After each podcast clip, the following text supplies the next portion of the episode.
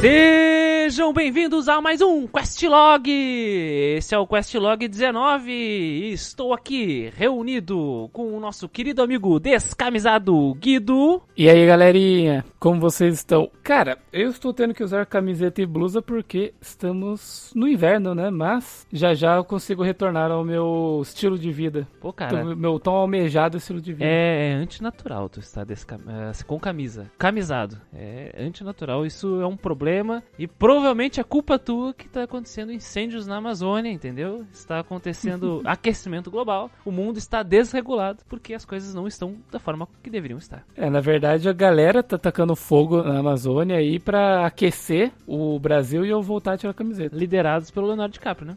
Ele é, é verdade, Leonardo DiCaprio aí. Pelo grande Léo. entusiasta dos mamilos de fora. E como sempre eu não me apresento e quem vos fala aqui é o Christian e vamos tocar esse questlog, né, Guido? Porque o Muriel não está entendendo.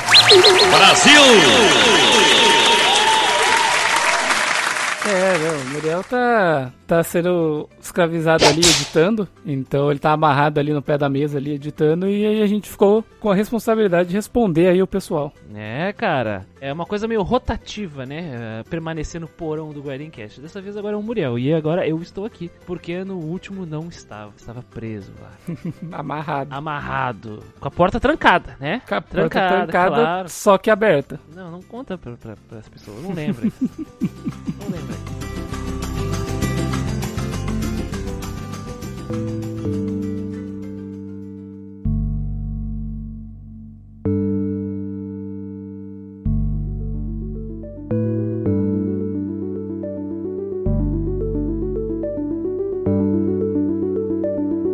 Vamos começar os nossos trabalhos! Vamos responder os feedbacks então do Questlog 18, o aquele que não deve ser nomeado. Dragon Quest 1 e além dos feedbacks gerais, mas antes disso, recados importantes. Não esqueçam, pessoal, que a enquete que decidirá os jogos do ano que vem, de 2023, está aberta, tá? Ela fecha em setembro, começa em setembro, ela já fecha e ela está disponível, então, ainda no vigente momento. Como é que faz pra votar? Já que estamos na segunda fase, né? A primeira fase foi aberta para todos, estamos na segunda fase, é somente aberta para apoiadores do Grinding Cast. E como é que faz para apoiar? Bem simples, apoia a partir de 5 reais no Padrim ou no Pink PinkPay, né? PinkPay é foda, né, velho? Pink Pay. PinkPay, Ô, pô, cara, a gente podia até fundar um site, né? Todo cor-de-rosa, assim, uma coisa meio iogurte de morango. Então é Ia no... ser bom?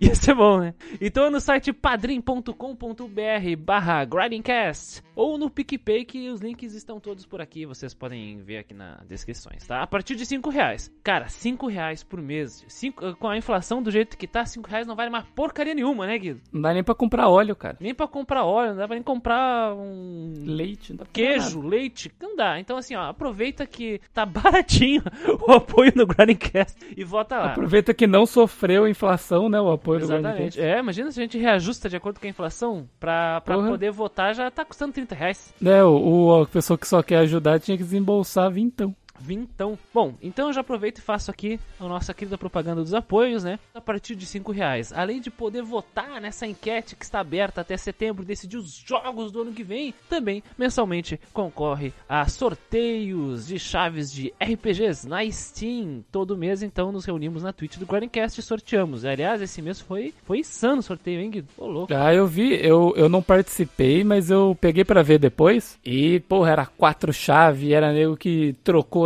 com a chave com o outro ao vivo ali e ressorteou de novo. E foi uma Sorteou loucura. de novo. É. E finalmente, e finalmente o Little Witch Academia foi pras mãos de alguém que realmente queria muito jogar o jogo. Sim, sim, sim, sim. A justiça das ruas foi feita. Justiça das Ruas. E pra quem acha que são jogos fraquinhos, só pra ter ideia, o- o- entre os jogos que nós sorteamos estava o Cold Vein, o Wii 6, o Kotó 2, Fallout New Vegas e Dragon Age Origins. Dragon Age. Origins, é. Ah, que já teve podcast, aliás. Aqui, né? Sim, é verdade, é verdade.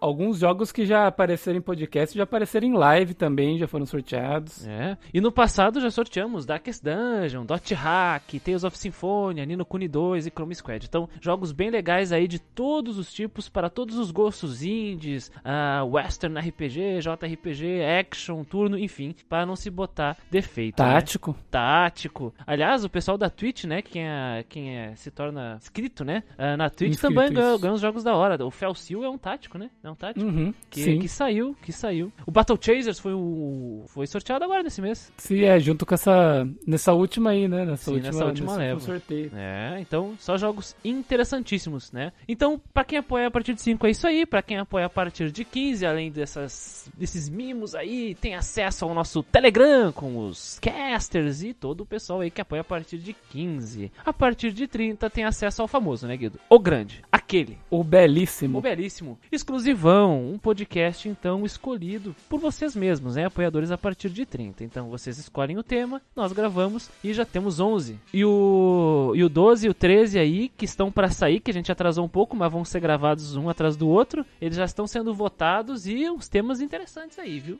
Sim. E se você quiser ter uma, uma palhinha, né, do que, ah, o que, que o pessoal fala aí nos exclusivões, a gente já lançou pro, pro público geral o primeiro e o segundo. Fiquem de olho aí. Já é, já tem aí para vocês verem o que que é e o pessoal que tá apoiando já tá no décimo primeiro, então é. Tem uma belíssima vantagem na frente. E são horas e horas de diversão, né, cara? Pelo menos eu acho que dá para se divertir com isso aí. Sim, os conteúdos do, do exclusivão são bem legais, cara. Posso dizer que eu me diverti muito gravando, foi muito legal. Aliás, o Qual é a Música RPG é o lendário, né? Ah, o, lend... o Qual é a Música já saiu, se eu não me engano, hein? Eu acho que ainda não, acho que ainda não. Qual é a música? Ah, não, foi o volume 2 que saiu, volume 2. Qual é a música, volume 2? É, que a gente fez o volume 2 e lançou pro pessoal. É, o Pininim Pininon. pininim Pininon. Quem escutou... É a música... Quem escutou lá vai entender o que, que o Guido tava querendo dizer com Pininim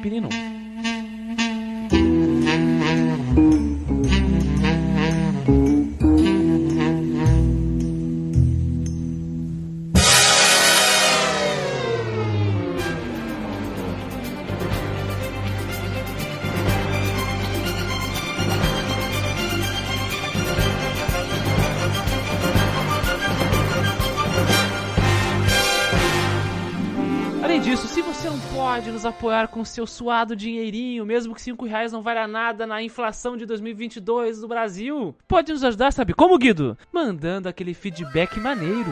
Ah, isso realmente ajuda. Nas redes sociais do Grindcast e deixando seu comentário, seja no grupo RPGs do Grindcast no Facebook, seja no Instagram, arroba Grindcast, né? Ou em qualquer outra rede social, como a Vanista, que também tá como arroba Grindcast, e o nosso grupo do Discord, RPGeiros do Grindcast.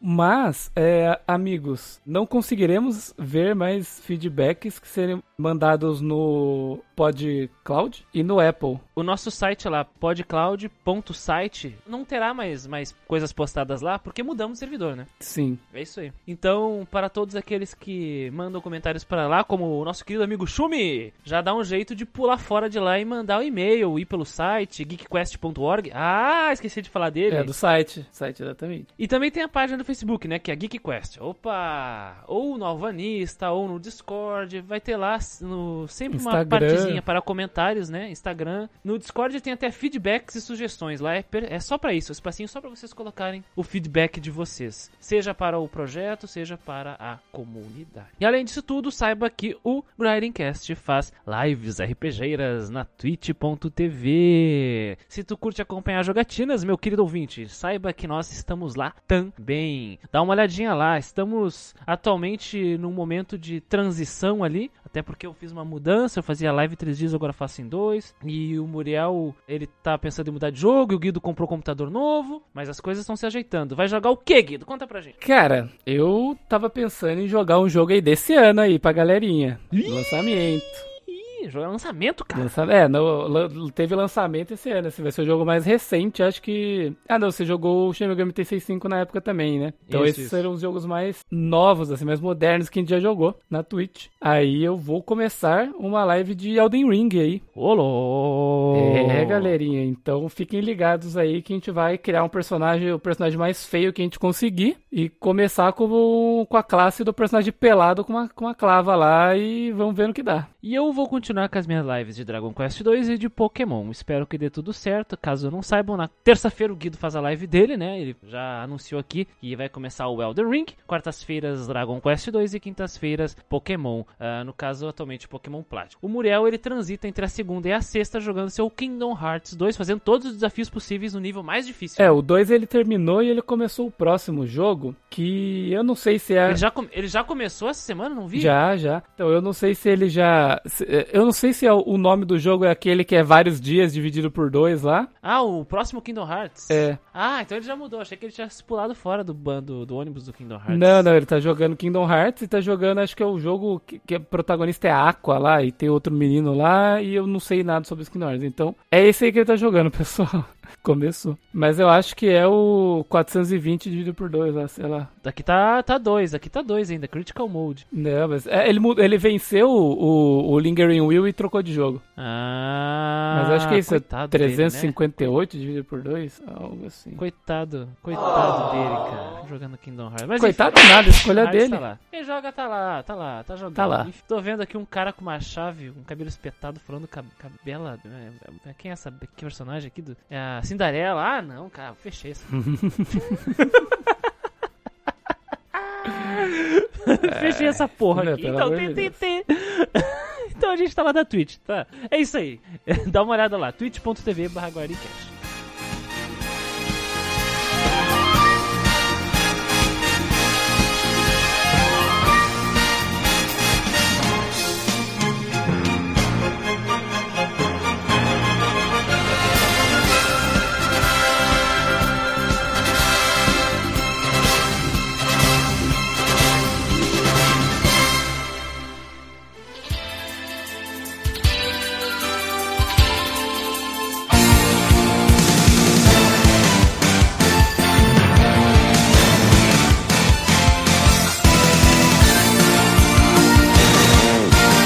gostaria também de agradecer ao pessoal que apoia a gente no PicPay e os nossos padrinhos. Começando pelo Luiz Henrique Santos, Éder Aleixo Correia, Jonatas Oliveira, Igor Campelo da Silva, Vinícius de Carvalho, Alex. Só Alex, né? É, só Alex. Nasceu de chocadeira, coitado. Alex, não tem. coitado, o cara vai ou vai lá desligar o apoio. É, os caras estão me zoando, velho. O cara tá me zoando, mano. Tô dando dinheiro aqui pros caras fazer produção aqui, velho. Ele quis se manter anônimo. Anônimo, anônimo. Temos o Bruno Boni Guidotti, Daniel Carreira Barbosa, Everton Malta Gouveia de Queiroz, Fábio Yoshihiko Serrano Mini, Flávio Teles, Juliano. Aliás, só um segundo, só um segundo, Guido. Recebemos um feedback do Fábio e a pronúncia é mini mesmo, né? É, Mini mesmo, Mini mesmo, exatamente. Abraço, Fábio. Abraço, Fábio. Juliano Carnevale, Guilherme Machado, Guilherme Moura, Ítalo Cassas, Gustavo de Castro Pérez, Jordi Santana de Lima, João Vitor Rodrigues, Juan Centeno, Leandro Alves. né, meu? Assura aí, né, meu? o Leandro Alves, o Macomon, Marcel Krasnojan Chicano, Matheus Castro da Cunha, Matheus Marres, que ganhou chave aí na, na, na Ganhou no chave. sorteio passado, hein? O Nelson Nascimento, Paulo Torrente, Piero, Ramon Fantini, Taisland e Tito Aureliano. Grande abraço, pessoal. Muito obrigado por apoiar o Grindcast. Se não fosse todo o esforço de vocês, jamais chegaríamos aqui e continuaríamos produzindo esse conteúdo maravilhoso. Também não podemos esquecer as pessoas que sempre comentam em nossas redes sociais. Eles são Lucas Vinícius Cesário Ramos, Kevin Vinícius, Flávio, só Flávio, né? Alex Dias, Podegoso Chumi, Felipe X, acho que é isso. Acho que é Felipe ZX, né? Felipe ZX, Leandro Belmont Leon, Noi Luiz, Luiz Felipe Medeiros, Kalini, Artorias Black, Adle... Eu acho que é Pera. Ade Leonardo. Ade Leonardo. Por um segundo eu travou aqui minha, minha sinapse. Eu não consegui ler. É porque você juntou, né? Você mandou o DLL. É. Adle... Adle... Adle... Adle Leonardo. Mahatima, Luiz Carvalho, eu acho que é tipo. Eu acho que é tipo um Mahatma, né? Tipo Gandhi, assim. Mahatma Gandhi? Sim, o Gandhi. Eu, eu, eu li o Mahatma, né, cara? Pô, foi mal. É quase um Bacurau, Bacatima. Lu, Luiz Carvalho, JC Love, ó, JC, cara. Tão bom ver ele de volta nas nossas listas aqui. Sim. Danilo Mendonça, Leonardo Corado, Rafael Toledo, Gabriel Venâncio, Geoval Chamusca, Roge 009. Cara, tinha um anime que passava no Tunami. O Cyborg? 2000. É o Cyborg 009. Putz, mano, eu amava muito esse desenho. Era bem massa. Tinha um Cyborg que, que saiu um míssel do joelho dele que eu achava muito massa. Sim, tinha o cozinheiro lá que soltava fogo pela boca. É, é verdade. Lembra? Porra, cara. É, e é uma obra do Shotaro Shinomori, cara, que eu amo, né? O criador do Kamen Rider. Olha que Sim. loucura aí. Enfim. Roger 009, né? Carlos, underline Gilberto, underline Costa. Sa, underline Rodolfo. Sans e Ma, underline Ru, conhecido também como Maru, né? Maru. Maru. Maru. Sabe o que significa Maru em japonês, ô... Cara, pior que eu já soube, mas eu não lembro. Significa bolinha. Será que o Maru é o bolinha? É o bolinha aí, ó. Teorias. É o bolinha. Fica, fica aí a hipótese, teoria aí, né? Fica, porque eu nunca vi Maru e bolinha na mesma lista ao mesmo É tempo. verdade, eu nunca vi eles na cal ao mesmo tempo. É, então fica aí. Ah, fica o mistério. Fica aí, é, pra, pra galera teorizar em cima, né? Vamos então ao que interessa, a leitura dos feedbacks. Vamos!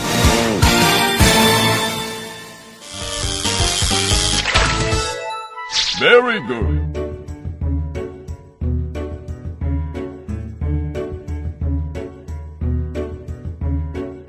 Vamos às leituras dos feedbacks gerais, começando com o feedback de Zyotic. Ele manda assim: Olá, galera do Grindcast! Adoro demais o projeto e considero a existência dele inestimável para qualquer fã de RPG eletrônico. Olha isso. Oh, aí sim, hein? Começamos bem. Começamos bem. O cara mandou inestimável, cara. Uma palavra poderosa. Realmente uma palavra forte, eu diria. Continuando aqui. Espero demais que vocês continuem por vários e vários anos trazendo este conteúdo cada vez mais profissional. Embora já conheça o podcast lá dos seus primórdios, quando o cast ainda era aquele experimento onde, tirando o Muriel, praticamente cada programa tinha vozes novas, só tenho tentado me tornar mais ativo na comunidade recentemente. Olha, então seja bem-vindo, meu querido Zayotic. Espero que tu apareça mais por todos os cantos aqui, cara. Um veterano aí, ouvinte do Grindcast, é sempre bem-vindo. Né? Sim, com certeza. E ele continua. Vocês são hoje, de fato, uma mídia especializada quando o assunto é o RPG. Digo isso, pois, quando vocês falam sobre os jogos que jogam, dando suas opiniões e avaliação final, dá para notar claramente que sabem o que estão falando. Em outras palavras, vocês têm talento para avaliar, algo que muitos, entre aspas, ele diz aqui, analistas de jogos em sites por aí fazem apenas superficialmente. Olha só, é aquela alfinetada no, no IG, como é que é mesmo? É, tem, tem, tem, tem três nome, letras né? aí que parece engine. Engine, engine, isso aí. Não vamos citar nada aqui para não assumir um processinho, né? É. Como é que é? O proteção judici judicial, né? Que eles chamam isso aí, pra gente não receber um processinho, né, cara? Ah, é aquela coisa, né? A gente pega para jogar o jogo, a gente vai até o final e a gente vai prestando atenção nas coisas, na história, etc. Às vezes a galera vai postar sobre o jogo, joga lá as três primeiras horas, cinco primeiras horas, faz ali a review e, e segue o barco, né?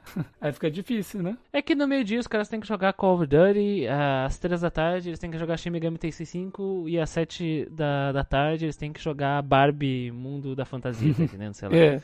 Inventei o um nome aqui. Né? Jogar né? um Spyro novo, sei lá. Spyro novo, é. Jogar o kart novo do Crash, sabe? É, é isso que eles fazem. E aí eles são super generalistas e, e é tudo lá. É. Tu, tudo tem gosto de chuchu com geló. Exatamente. Vamos continuar aqui. Cito, como forma de exemplo, o último cast lançado até o momento dessa mensagem. Sim, ele mesmo, AQN DSN, ou aquele que não deve ser ser nomeado. Gosto bastante desse jogo, tanto que não tenho problema nenhum em reconhecer e admitir a bagunça que ele é, como vocês bem apresentaram no podcast. Entretanto, eu sempre me perguntei, por que que eu gosto tanto desse jogo sabendo que ele é ruim? é uma boa pergunta se fazer. É uma, é, é uma pergunta importante. É uma boa pergunta. E, enfim, me dei conta do motivo. Quando Muriel mencionou que entende as pessoas que gostam desse jogo por conta das interações com os personagens e as side quests. Foi quando a lâmpada acendeu sobre minha cabeça e percebi que esse era o meu motivo por gostar desse jogo com história cagada. O história cagada é foda, né? Hoje em dia, quando eu pego.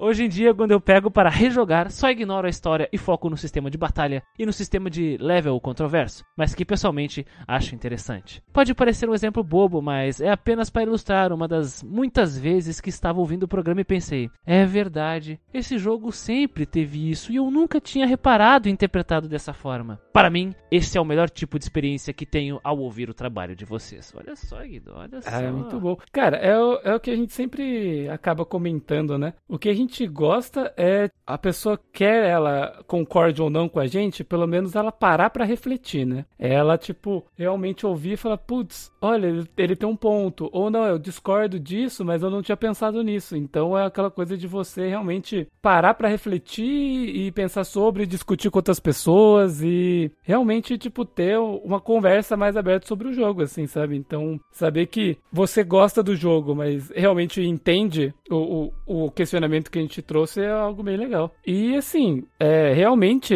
essa parte aí do sistema de combate do jogo é a parte que eu acho mais interessante, também a parte que eu acho mais legal. Então, alguém que quer jogar por essa parte do combate e das interações do personagem, do tipo, ah, e se eu pegar esse personagem e levar ele até outra dimensão e falar com ele mesmo? O que, que vai ter de interação, sabe? Então o jogo é cheio dessas coisinhas, do tipo, pô, nessa dimensão esse lugar tá desse jeito, na outra tá de tal jeito. E se eu levasse o personagem eu, X daqui pra lá, que eu acho que vai ter uma interação, sabe? Então o cara vai ficar buscando essas coisas dentro do universo, que é realmente muito legal. Que foi uma, um, um, problema que a gente trouxe. Tipo, nada disso tá interligado com a história principal. Nada. Então é um negócio que é mal aproveitado dentro da narrativa mas dentro do jogo dá para ter algumas interações legais aí que quem quer ir atrás é, é, recompensado nesse sentido, né? E no caso do Grindcast, uma, uma coisa que nós pedimos, né? É uma das propostas, né? Que o projeto é revisite aquilo que. Uhum. Revisite. Porque, por exemplo, o Zayote que só pode fazer esse, essa,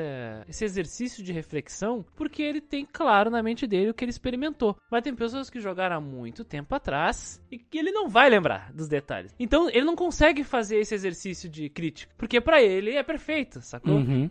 pra ele, para ele não tem defeitos. Mas daí, se ele for revisitar, rejogar, ele vai acabar dando de cara com a realidade, né? Então aí, putz, aquilo que o Guido falou lá, que o Manuel, o Muriel falou no caso do AKNDSN, né? uhum. né? Faz sentido realmente estar tá aqui, sabe? Então, uh, nós aqui convidamos vocês, ouvintes, a revisitar aquilo que vocês não revisitam há muito tempo. Uh, e não basta só revisitar com o óculos aí da. Não, meu jogo favorito, eu amo todos esses personagens e foda-se, mas com uma ótica, um escopo de análise. Não, peraí, isso aqui é um problema? Será que é um problema, como eles falaram? Por que seria um problema? Então, isso é uma coisa interessante. Aliás, falaremos sobre isso no Grindcast número 52, né, Guido? Que tá pra sair. Eu acho que é 52, sim. Enquanto a gente tá gravando isso aqui, ele não saiu, mas logo logo ele deve sair e vocês vão entender do que nós estamos falando, tá? Vou continuar o feedback dele que não terminou aqui. Beleza. No mais, gostaria de encerrar esse feedback agradecendo novamente e dizendo que, depois de pensar bastante, consegui achar uma maneira de expressar em palavras a sensação que Grinding Cast causa para mim. Olha isso, abre aspas. É como voltar aos anos 90 e visitar a locadora da cidade em uma sexta procurando aquele RPGzinho para zerar até segunda, enquanto você carrega debaixo do braço a sua revista de games preferida, contendo aquele detonado de algum RPG do momento e cheio de dicas erradas.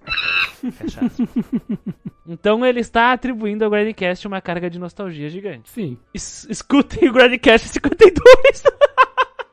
Escutem que vai ser muito bom. A gente não precisa nem entrar tanto em detalhes, porque lá é horas sobre esse assunto aí. É, é, quem sabe, né? Vamos ver, vamos ver, vamos ver. Vamos ver. Vamos ver. Mas eu agradeço de verdade, é um conceito interessante, porque além da nostalgia, né, do carregado de nostalgia, essa frase, né, essa descrição, essencialmente ele tá falando de um momento que o RPG tava na crista da onda, né? Uhum. Todo mundo falava sobre isso, né? A revista. Ele tá falando do pessoal na locadora é, e as pessoas procurando coisas. Eu acho que é isso mesmo, Ken. Falar, falar sobre isso. Exatamente, é fomentar a discussão aí dos joguinhos de, tipo assim, quando vocês jogavam. E o que a gente tá falando lá de, de ver revisitar é que assim, cara, hoje em dia você vai ter uma ótica diferente, né? Hoje em dia você tem a sua carga aí, as suas coisas que você acumulou aí durante a vida e que hoje em dia você vai olhar e você pode continuar gostando da mesma da, da obra do, do mesmo jeito, mas enxergar algumas coisas a mais aí. Ele manda um abraço a todos os membros do meu podcast preferido. E ele fecha assim. Um grande abraço, meu querido Zayotic.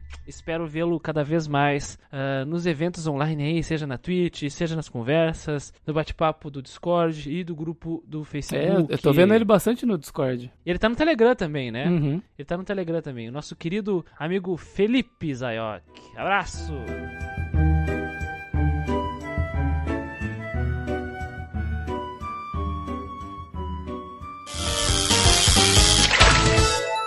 Very good.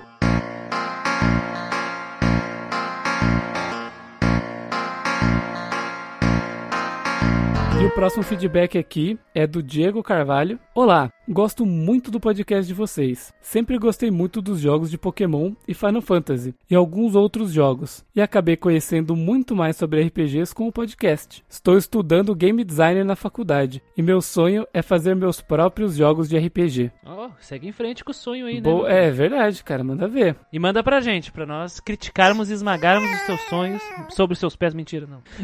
manda aí que a gente vai dar o nosso feedback sincero, porque respeitamos mais do que tudo a iniciativa independente, né? E ainda mais brasileira. Nossa, com certeza. E, e assim, é, como eu já disse pro pessoal algumas vezes aqui, eu tive tantas surpresas boas com, com jogos indies, assim, ultimamente, que, cara, para mim tá sendo uma, uma, uma, boa experiência, assim, com, com jogos indies, sabe? É uma coisa que eu, eu ponho bastante esperança, né, na verdade. É que eu sempre quero tá procurando coisa nova, porque já achei bastante coisa boa, e aí, então, a cena indie vive no meu coração. É um respiro, né, cara? É um ar fresco. Exatamente. Bom, agora que já foram os elogios, ele vai dizer aqui, ó, estava começando a jogar Final Fantasy IX quando resolvi escutar o podcast sobre o jogo. E aqui é caixa alta, tá? Hein? Puta merda, Manuel, pra que o spoiler? A sua certidão de nascimento deve ser um pedido de desculpas da fábrica de preservativos, caralho, para mandar uma dessas.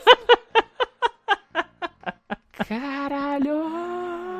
Ele tá xingando o Manuel, né? Que ele mandou. Não, é, ele não vai repetir o que ele falou. Ele não vai. Não, a gente não vai repetir o que ele falou. Escutem lá o podcast de Final Fantasy IX. Bem no iníciozinho, o Manuel, o Manuel manda um papinho lá, né? Pra quem não conhece o Manuel, ele é um antigo membro que volta e meia ele participa porque ele é nosso querido redator e escreve os reviews do site, né? Uhum. No geekquest.org. É, exatamente. E, e, eu, eu, eu avisei na época que esse spoiler ia dar chabu aí, hein? Ó, o cara já ficou puto aqui, velho. É, eu avisei. Falei, galera, ó, vai dar, vai dar um isso aí cara, ah, não, não, se foda. falei, tá bom. Não, mas eu vou ser sincero, né? Essa informação aí, ela é super irrelevante pra história inteira. Ah, é, mas mesmo eu assim. É, é, porque, é porque é aquela coisa que você só entende o que acontece na, na última linha do último cutscene, né? Não evento isso, durante isso, o jogo. Aí o cara joga esperando esse acontecimento. É, e não acontece nunca, né? E não acontece nunca. Diferente, ah, é... do, diferente do espeto de florista, né? É, diferente. espeto de florista. o espeto de florista. Mas é aquela coisa, é, isso aconteceu, sei lá, é no, é no epílogo, né? É a partezinha finalzinha do Final Fantasy IX. Eu, eu acho irrelevante, assim, mas é o suficiente para nós vermos algo maravilhoso como o Diego Carvalho mandando esse, esse negócio de pedido de desculpas da fábrica. Eu não sabia eu dessa, Eu também nunca cara. tinha eu, visto, mano. Mandou bem vou adicionar, vou adicionar ao meu repertório. Muito obrigado, Diego. Fico muito feliz que tu esteja gostando pra caramba do podcast e peço desculpas uh, com essa indisposição. Mas espero que tu compreenda que não afeta negativamente a tua gameplay nem tua experiência com a narrativa. É, Essa verdade. informação também. Sim, espero que você tenha ido até o final com o Final Fantasy IX aí. Se você terminou ele e tem aí eh, coisas que você quer falar, manda outro feedback pra gente. Espero que tu vá até o final, diferente do. Os caras não param! Ai, velho!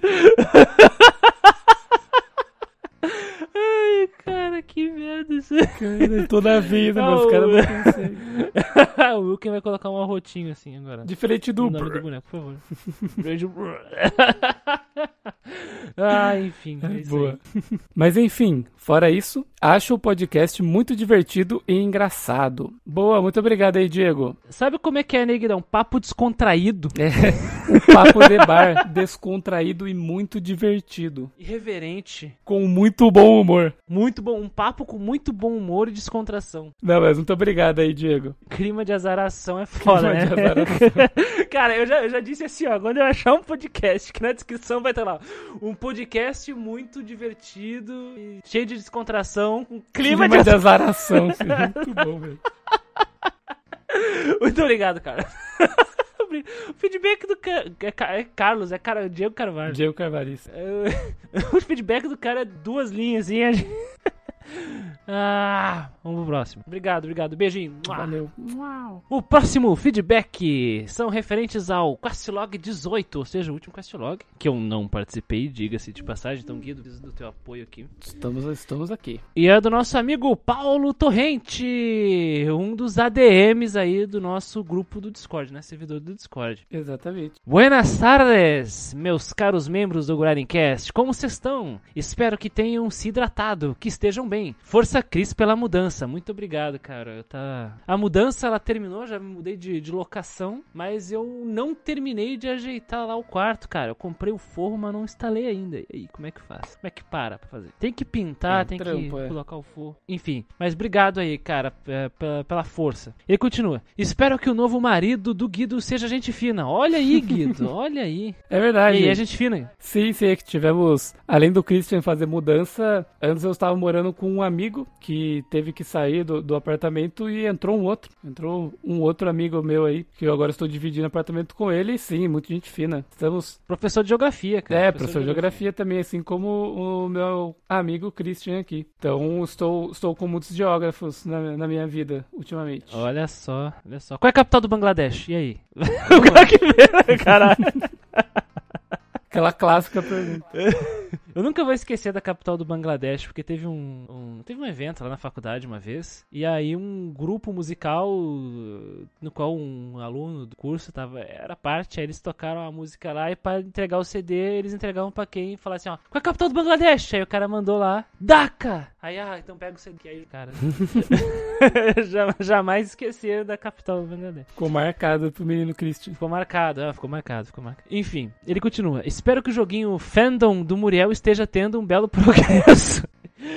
E lembre-se de, e lembre-se de que você tem um poliglota se precisar de ajuda para a tradução do joguinho. Espero tudo de bom pra vocês. Pra quem não sabe, o Muriel tem um projeto aí de jogo de 18, né? 18 É, mais. um delícia game. Um delícia game. Continuando o feedback, ele manda assim: Agora, vamos ao motivo que estou escrevendo este e-mail. Que é porque fui gravemente acusado de ser bit de Persona Shippuden. Que no caso, Persona Shippuden se refere a 3 a 5, né? Isso é coisa do Manuel, né? Com certeza. Não sei se é. Acho, não, não lembro dele já ter usado essa expressão. Eu gostei Mas dessa é muito bom, cara. muito bom. Persona Shippuden, do 3 ao 5. E meu julgamento para os personas clássicos acabam já sendo preconceituosos. E acho isso uma acusação gravíssima. É, e, e aí, assim, as palavras mais ou menos que me acusaram foi como se o jogo da vida torrente seja Persona 5. O que é uma verdade dele. E- o que é uma verdade. E ele diz: Sim, usei código de tirar random encounter do Persona 2, porque não tenho saco pra jogar jogo com um encontro aleatório que é a cada, a cada dois passos. Ok, né? A cada, a cada dois passos tem uma parede de carne, de parede de carne como desafio do jogo. É, sim, encontro aleatório com uma parede de carne. Ó, o Torrente tá puto. Essencialmente, o parece, acho que foi o Muriel que falou isso. Que o jogo favorito do Torrente é o Persona 5. Não, fui eu que falei. Tá, o jogo favorito do Torrente é o Persona 5 e acusaram ele de tirar Random Encounter. Aí ele vem aqui e diz que sim, é o Persona 5, o jogo favorito E dele. ele fez isso. E sim, ele tirou Eu vim aqui por causa. Porque. Eu vim aqui porque fui acusado gravemente de coisas que eu fiz e é verdade. Tá? E é verdade, sim. É muito bom. ah, ele manda até uma imagem do Phoenix Wright aqui do, do, da série de jogos Ace Attorney. Eu, antes de jogar o 2, estive na minha jornada de maratonar personas até que comecei pelo Shin Megami Tensei If, Persona 1 e fui pro Persona 2. Já estava bastante claro que eu não teria meu simulador de japonês desde que encostei no Shin Megami Tensei If.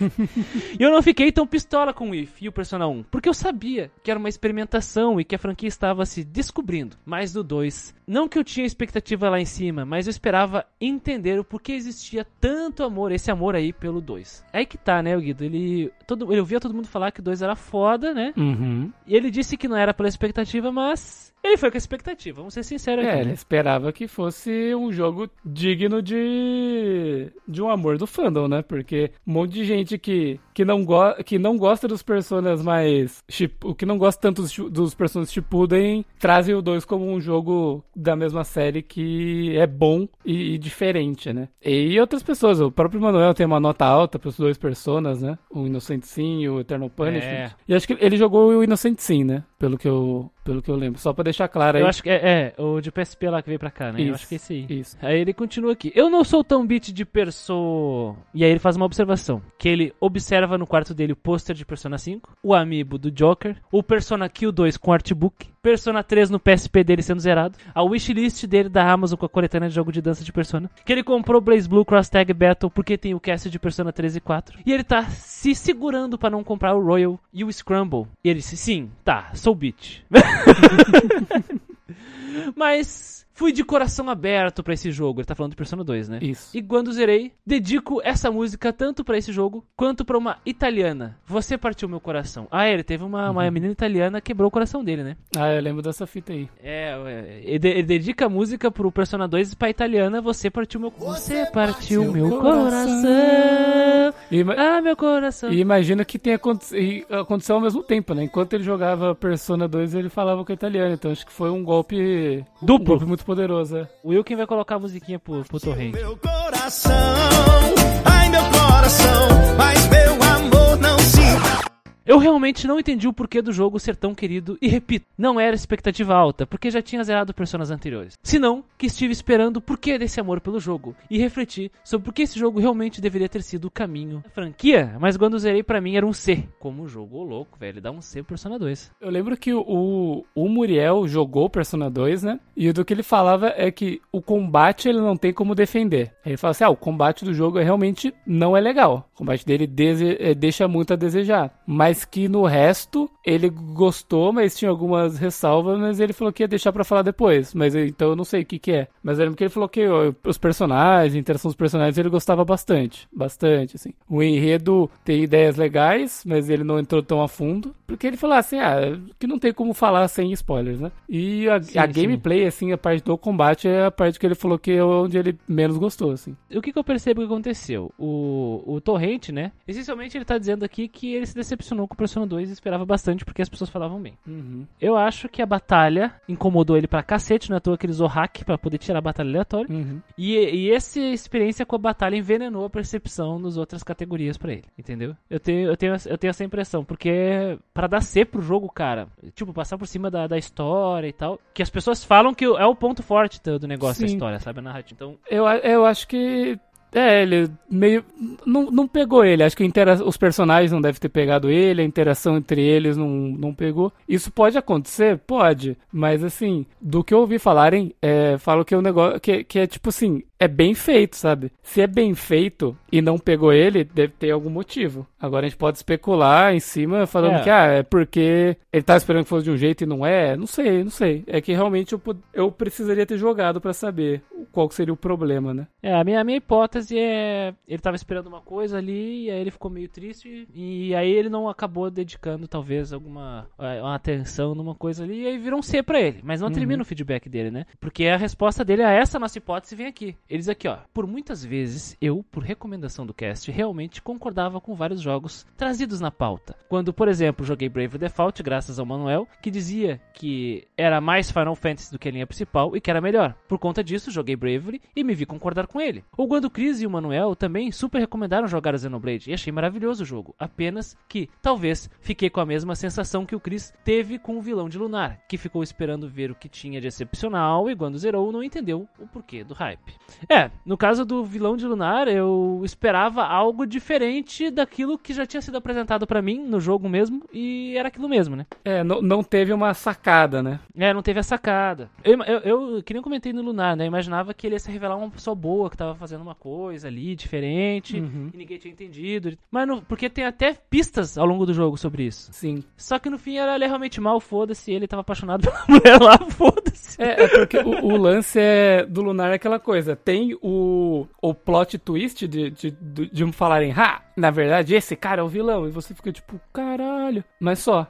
tipo assim, só no sentido de, tipo assim, de revelação, né? O resto você vai chegar lá e o cara, ah, você veio aqui atrapalhar meus planos, então eu vou sentar-lhe a bica. E é isso. Não tem, É isso, não tem nenhuma coisa de, tipo, alguma outra sacada, outra invertida, assim, que é o que você ficou esperando, porque todo mundo falava que, tipo, É. ele era foda, aí você achou que teria alguma coisa, assim, diferente, né? E aí eu mando um objection.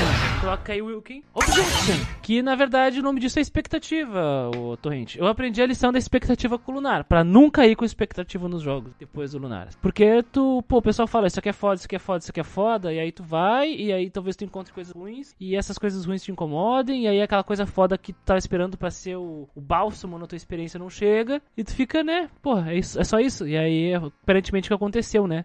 Com o Persona 2 aí. Junto a isso, ao, ao combate que ele que já tava incomodando ele no jogo, né? Tava, É. O combate tava, além dele não estar gostando do combate, atrapalhando a exploração dele. Então acho que Isso, isso pô, é, irritava, exatamente. sabe? Daí quando chegava a parte da história, ele tava tipo, ah, agora vai vir a minha recompensa de estar sentindo toda essa dor. E o que veio. era entregue pra ele não era o suficiente pra pra aliviar essa dor que ele tava sentindo, né? Imagina. Sim, sim, sim, sim. E ele continua aqui. Eu, com toda a convicção, digo que esse pra mim é o pior gameplay que joguei em um RPG. Tá, aí, cara. Pesado, hein? tá- É pesado, é pesado, é pesado. Porra, complicado, complicado. Será que é pior que o tático do Suicoden 2? Acho difícil. Ah, mas é, mas é que o, o, o tático do Suicoden 2 é um elemento pequeno, né, da, da gameplay do, do Ah, ma- Suicoden, né? mas está na gameplay. Eu não digo que é gameplay do Suicoden 2, mas é tático do Suicoden 2. Pra mim, o tático do Suicoden 2 é foda, hein, cara? Puta. A metade deles é só historinha que, que se joga sozinho.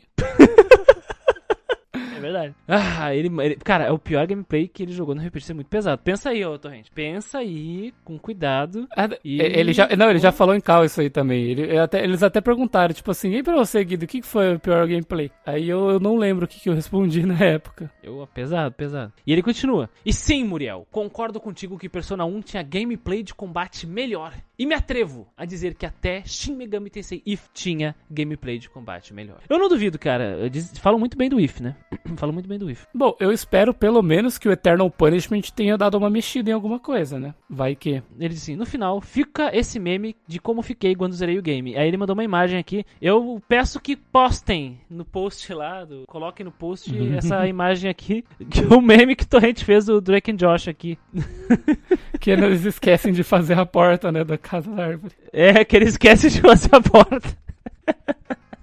É, Ah, ele manda ainda. Bem, é isso. E a respeito de Strange Journey, falado no Quest Log, nesse mesmo e-mail, eu tô amando o jogo, mas puta que pariu, que nojo de dungeons, sério. Depois de zerar os personas e estar jogando Strange Journey, sempre que falam dungeon e Atlas na mesma frase, me dá outra apendicite. Cara, falam bem das dungeons do, do Strange Journey, aí eu, aí eu acho que é o... Eu, eu, ó, vou ser bem sincero, não tive vastas experiências com Strange Journey. A minha pequena experiência Strange Journey foi da do DS, que é diferente da do 3DS, tá? Uhum. Porque pelo que, eu, pelo que eu me recordo, teve umas mudanças ali, na exploração. Se eu estou errado, manda um e-mail me corrigindo aí, por favor. E não morri, não passei mal. E, e as pessoas que jogaram Strange Journey falam muito bem, assim, sabe? O próprio Du, o Bolinha, eles falam muito bem Strange Sim, Journey. No é caso, são outros membros aí dos usuários do, do servidor do Discord, né? Entre outros, entre outros. E assim, eu devo dizer que eu discordo veemente dessa frase de dun- Dungeons e Atlas na mesma frase. Da Arrepende City, porque, cara, porra, Nocturne, chegou MTC 4, Digital Devil Saga 1 e 2. Porra, tem umas dungeons muito boas, cara. Tem umas dungeons muito boas. Tem. Os jogos, ele, assim, eles são bem acima da média em questão de dungeons, assim, sabe? O Persona eu joguei só o, o 4, joguei três daquelas principais dungeons ali, né, de resgatar a Que são bem turminha. simples, né? Que são bem simples. Elas são bem né? mais simples, assim, eu diria. Mas não são mal feitas, né? Mas elas são bem mais simples, assim. Mas quando você pega esses outros jogos que eu citei, por exemplo, pô, ali, o Nocturne pra mim é uma aula de, de dungeon, cara. É uma- os caras fizeram uma aula de como fazer dungeon. E, o, e a Atlas, né, cara, é a criadora da série Etrian Odyssey, que é tudo sobre exploração de dungeons, Sim. né? Dungeon Crawl, Dungeon pessoa. Crawler. E tem também a subsérie Persona Q, que é gameplay de Etrian Odyssey com personagens de Persona, elementos de Persona, que o Torrent jogou. Então, assim, ele está muito exaltado. Exatamente. é. Ele, ele tava com a, com a experiência ruim do, do Persona 2 na boca, lembrando disso enquanto escrevia e também não gostou por algum motivo, né? Que nós não descobrimos. Putaço. Das do Strange Journey. Depois você manda um feedback pra gente falando o porquê que você tem nojo das dungeons do Strange Journey. E votem no Strange Journey aí pros futuros podcasts dos outros anos. É verdade. Pra gente poder jogar e falar dele aqui. E ele termina aqui o feedback com: Mas bem, também queria agradecer pela honra de ser o ADM do server do Discord, onde ganhei a experiência de saber como moderar e poder criar o server do estado da comunidade valenciana, que está já nos seus 600 membros. Muito obrigado mesmo. E que Buda os guie e que só venha jogos bons para ter podcast. Muito obrigado, Torrente. E sucesso aí pro teu servidor da comunidade valenciana. Boa. Pra, que- pra quem não sabe, é um estado aí, uma província espanhola. O Torrente mora na Espanha. Exato. E assim, é, muito obrigado. Que venha muitos jogos bons, mas quando vem bucha é legal também que a gente descasca e bate no, no jogo e, e deixa a gente puta e manda um feedback puto pra gente. É sempre bom. Ai, Guido, é que vocês estão com saudade de me ver surtando. Essa é a verdade. É, a gente quer ver você puxando os cabelos do peito aí. Você escapou da bala do, do Akene DFN, né? É verdade, é verdade. Eu acho que você ficaria puto ali. a É, zona de é spoiler verdade. do jogo ali, você ouvindo, você. Nossa! Não, não, não, por favor. Ah. Pai, afaste de mim esse cálice. Pai, É tipo isso. afaste de mim esse cálice. Não quero, não quero saber. Mas o ano que vem ainda a votação não terminou. Temos 24 votos no Escolha de Podcasts para 2023. Uhum. E eu tenho a dizer que o resultado parcial, cara, tá bem interessante. Mas vocês podem mudar tudo se vocês votarem até setembro. Exatamente, pessoal. Tem até setembro pra vocês tentarem garantir que o joguinho preferido de vocês passem. É verdade, é verdade.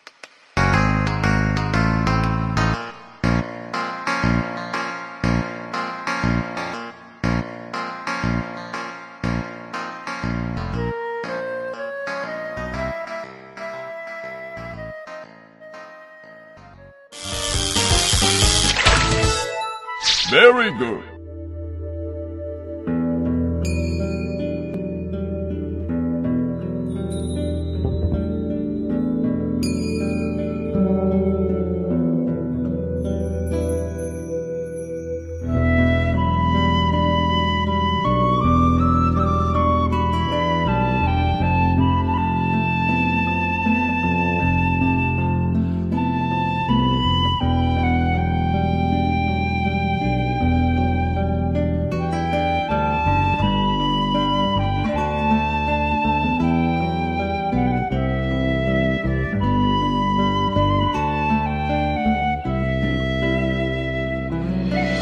Próximo feedback aqui é do Poderoso Shumi. Ele diz o seguinte: Parabéns aos membros do podcast. Eu não esperava um questlog tão cedo, mas vamos lá. Viu? Tá- ele tá acostumado com um questlog por solstício, cara. É, da- Dois por ano. daquela época lá que a gente tava deixando acumular um monte lá e que ficou gigante, né? Ah, mas depois ele- a gente lê um feedback de 15 páginas, nunca mais. Nunca mais cacá. Bom, é, sim, depois de vocês analisarem as teorias que eu mencionei ditas nos fóruns do Aquele que não deve ser nomeado pela internet, e tendo eu parado para matutar sobre o que foi dito, percebo que a maioria ou nenhuma delas é, não faz sentido mesmo. Como. não, me dei conta que É. é um lixo, não, não faz sentido. Exatamente. Como o Gaio, é, no qual dizem ser o mago. Opa, não. Não é O, o- o editor coloca aí o tema do Gaio. Alec. Fu. Alec Fu é foda, Alec né? Fu é foda. É que nem o, é que nem o Tiger Robocop. Cyber Robocop clássico. Tiger, né? Tiger, Robocop. Ataque da tartaruga. É, Desculpa aí. Continuando, o Gaio, né, que dizem ser o Magos, disfarçado de humano ou desmemoriado, ou o Glenn, esse que Ah. perde a Masamune conseguida no, no jogo anterior e para recuperá-la temos que enfrentar o seu irmão numa batalha difícil, etc. Onde deveriam ser importantes para a trama, né, elas são sumariamente ignorados. É, exatamente, tipo, eles são ignorados, não estão na trama principal, fica pra fora e você não tem relação nenhuma, né? Você acaba tendo que teorizar em cima porque não desenvolve, né? Não tenta ligar com o jogo anterior também. Ele falou, ó, quando falei da Leia ser uma descendente da Ayla, não quis dizer que era filha, neta ou sobrinha da mesma. É provavelmente uma tataraneta dela. É quase aquela música lá do Tataraneta. Tataraneta. Já que a mesma vivia na idade de 65 bilhões antes de algo que provavelmente não é Cristo. Cosmo. Antes de Cosmo, é. Se bem que no jogo a pequena menina das cavernas é encontrada numa ilha meio isolada cheia de dinossauros e insetos gigantes. E esses seres só tem nessa parte do jogo. Exatamente. E assim como Glenn e Gaio, a personagem não faz ideia sobre Lavos ou Time Devour. E meio que concordo e discordo do Guido na parte final de um dos comentários, onde disse que o final de aquele que não deve ser nomeado era fechado. Quando zerei esse game em 2002, ou foi em 2003, quando a Kid Facada e a Shala vai embora em novas aventuras, dá muito a entender, na minha opinião, que iria ter mais coisas. Mas como provavelmente nunca veremos o tal jogo mencionado pelos membros do cast há muito tempo atrás, que seria o Chrono Break. O Chrono Break. Chrono Break é que nem Papai Noel, cara. É, é tipo nem isso. Negócio que, que é contos da carochinha, né? Contos da carochinha, exatamente. A continuação do jogo do Sérgio provavelmente encaixariam o final do Chrono Trigger de Nintendo DS a esse jogo, porque não pretendem mesmo continuar a história, talvez. Uma pena realmente. Cara, é que Mas qual o final? Qual o final do Chrono Trigger de DS? Sabe, tem tantos. é o Chrono tá Trigger de falando DS. Puta, é O- que o assim. final novo que, que liga? É, é, é um bagulho que eles, ao invés de enfrentarem o Lavos, eles enfrentam o Time Devour, que é o vilão do, do Chrono Cross. Fala o nome! Ah! Criança tá chorando, criança tá chorando aqui, cara. A luz tá até piscando aqui. até trava aqui, ó. Desligou a câmera. Travou a câmera, travou a câmera. Desligou a câmera, desligou. a câmera. Cara, vai ter que fechar e abrir de novo. Eu sei lá o que vai acontecer, cara. Travou. Pior que nem mexi em nada, velho. Eu achei que você tinha feito alguma coisa de propósito, cara. Não, velho, eu tava, eu tava me esticando aqui pra desligar a luz aqui. e aí a câmera explodiu. Ai, o cara travou a câmera, mano, que absurdo. Boa, voltou, voltou. Ah, não, velho, de novo tá zoando, tá zoando. Não, você tá de trollagem, não é possível. Não, não, não tô zoando, eu tô, eu tô tentando. Não, não, tô Que isso? Voltou, voltou? Voltou. Mano, mas quando ela voltou, ela voltou, tipo, sabe TV antiga, assim, tudo colorido, tipo... Sério? Voltou, aham. Isso foi real. Isso, eu, tô, eu tô é. tentando. Eu tô, eu, tô, eu tô tentando ajeitar o fio da luminária que eu puxei aqui pra tentar apagar, só que eu não apaguei que explodiu, cara. Boa. Foi tipo lançar um Lord Boom mole aqui. Não, não fala isso. Qu- Quase foi o a história do Lucão lá caindo. Nossa, é verdade, explodiu. E explodia. ó. Nossa, deixa eu ver aqui se tá tudo certo com a gravação. Tá, ó. Não, até eu. Nunca mais repete isso aí. Gol, desculpa, desculpa. Pronto, pronto.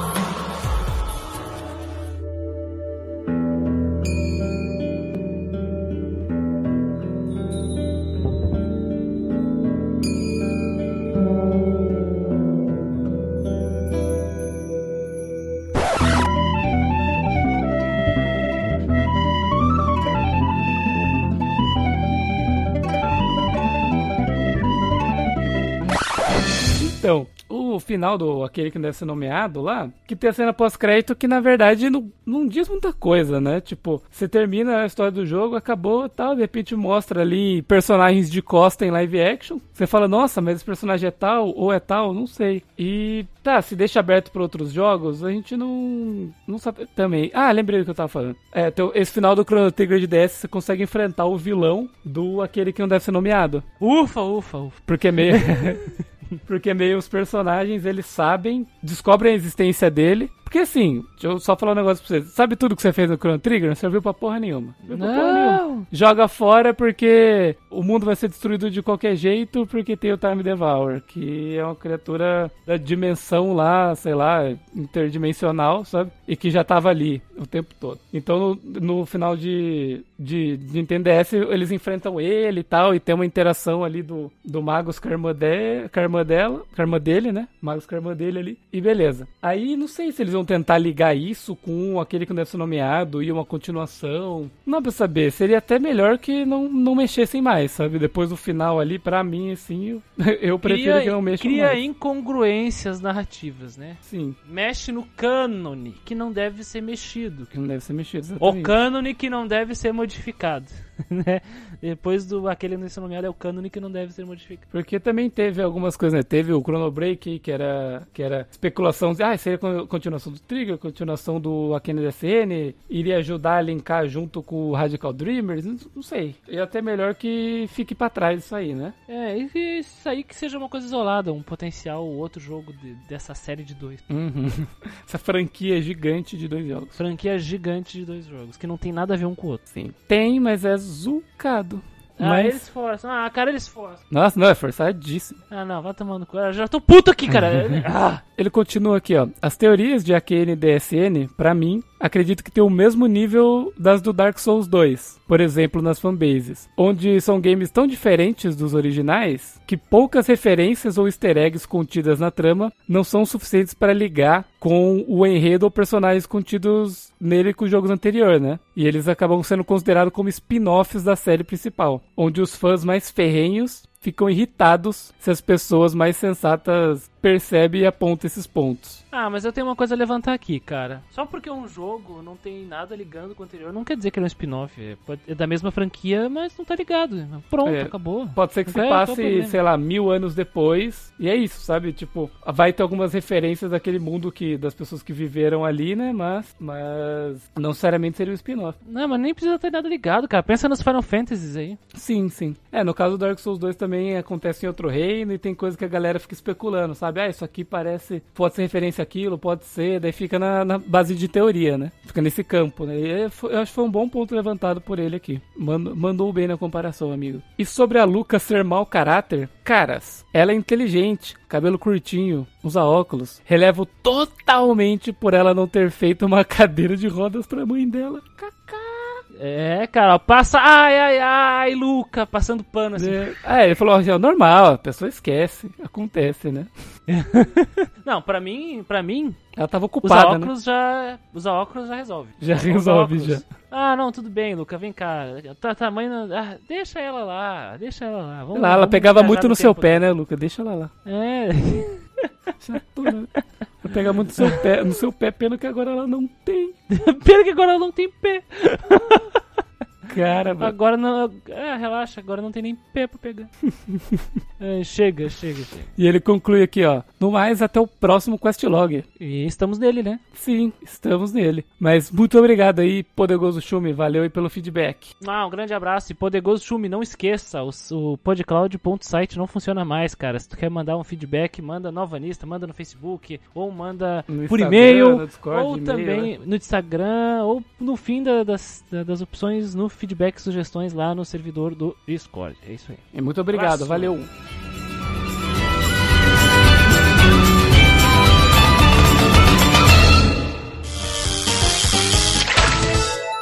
Very good. Pô, cara, de novo, cara! Pô, cara! Não aguento, cara!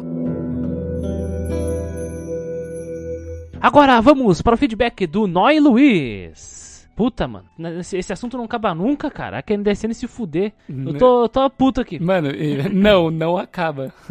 Porque vai Não vir mais. nunca. Ele manda o seguinte: sobre a ligação do Aken DSN e a versão expandida de DS do Chrono Trigger, é basicamente isso. O original tem 13 finais e com uma variação. E na versão de DS, resolveram colocar um final extra, secreto, entre muitas aspas, que faz ligação direta com o Chrono que não é Trigger. Afinal, vocês enfrentam o Time Devourer. Nesse final extra, você perde pro boss e aí o Magus aparece. Mesmo ele estando na party, chega a ser até engraçado. E a Shala fala: Dá não, mete o pé. Teleportando todos e o Magus dando uma de sad boy e depois acorda numa floresta com ressaca, sem saber aonde tá e quem é. Não tem nada de errado em querer correlacionar os dois personagens, mas precisa de pontos mais fortes, senão vira piada. Sobre a teoria do Crono e Miguel, não faz o menor sentido, desde que a versão do PS1 tenha cutscene em anime da queda de guarda. Porque caralhos o Crono iria fugir e não defender o reino. Porque caralhos, de novo, o Dalton não iria atrás dele. Mas tem o argumento de que não é o Crono, é a versão dele dessa dimensão e bah, continua irrelevante. É mais fácil falar o Crono e a Marley morreram lutando contra o Dalton pela Mazamune e o Miguel é um Zé pescador aí. Bom, é isso aí o que ele traz. Eu não faço ideia, espero que seja tudo loucura da cabeça, vozes da cabeça e eles não estejam ligados de jeito algum. Abraço! Ah! É, exatamente. O, o, o, é, Luiz, eu também acredito que seja algo mais ou menos nessa linha aí, cara. Porque, pô, o Crono ser o, o, Crono ser o Miguel é uma. É, é, é muito meme, cara. Muito meme. E outra coisa, o Dalton no CT ele era um, um merda, cara. Quando você vê as coisas que ele conseguiu fazer no, no, no Falou de novo o nome, cara. Tu quer, tu quer me matar? É isso mesmo? Falei. Ai, verdade. Foi mal. É... Ai, ai, só temos uma chance. Mas é exatamente aí, cara. Acho, espero eu continuar, continue só na teoria aí e é isso aí, cara. Deixa pra lá essa porra aí. Esquece essa porra. Mas valeu, Esquece Luiz? Muito obrigado aí pelo feedback.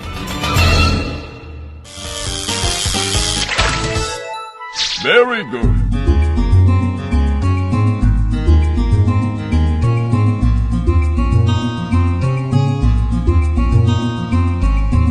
E agora entrando nos feedbacks de aquele que não deve ser nomeado. Antes a gente estava falando dos feedbacks que eram que em relação ao questlog anterior, questlog 18? 18. E agora vai, é um direto sobre o jogo, sobre o que a gente falou do jogo, né? E quem Dá arrepio aqui, só de pensar. Esse é dos grandes, hein, Cris? Ai, meu Deus. E quem traz o feedback aqui é o Geoval Chamusca. Gostei do nome dele, cara. Chamusca. Chamusca, bem da hora. E ele diz o seguinte: Boa tarde, senhores. Aqui é Geoval Chamusca. E já deixo me desculpas antecipadas se esse e-mail ficar muito embolado. Estou escrevendo no celular em uma viagem de ônibus. Ô, louco, cara. Que loucura. Tranquilo? Boa viagem. Boa viagem. O cara já chegou faz um mês já. boa viagem, Giovão. Espero que tenha sido uma Espero boa que tenha viagem. tudo- é, espero que tenha dado tudo certo. Depois nos conta pra onde foi.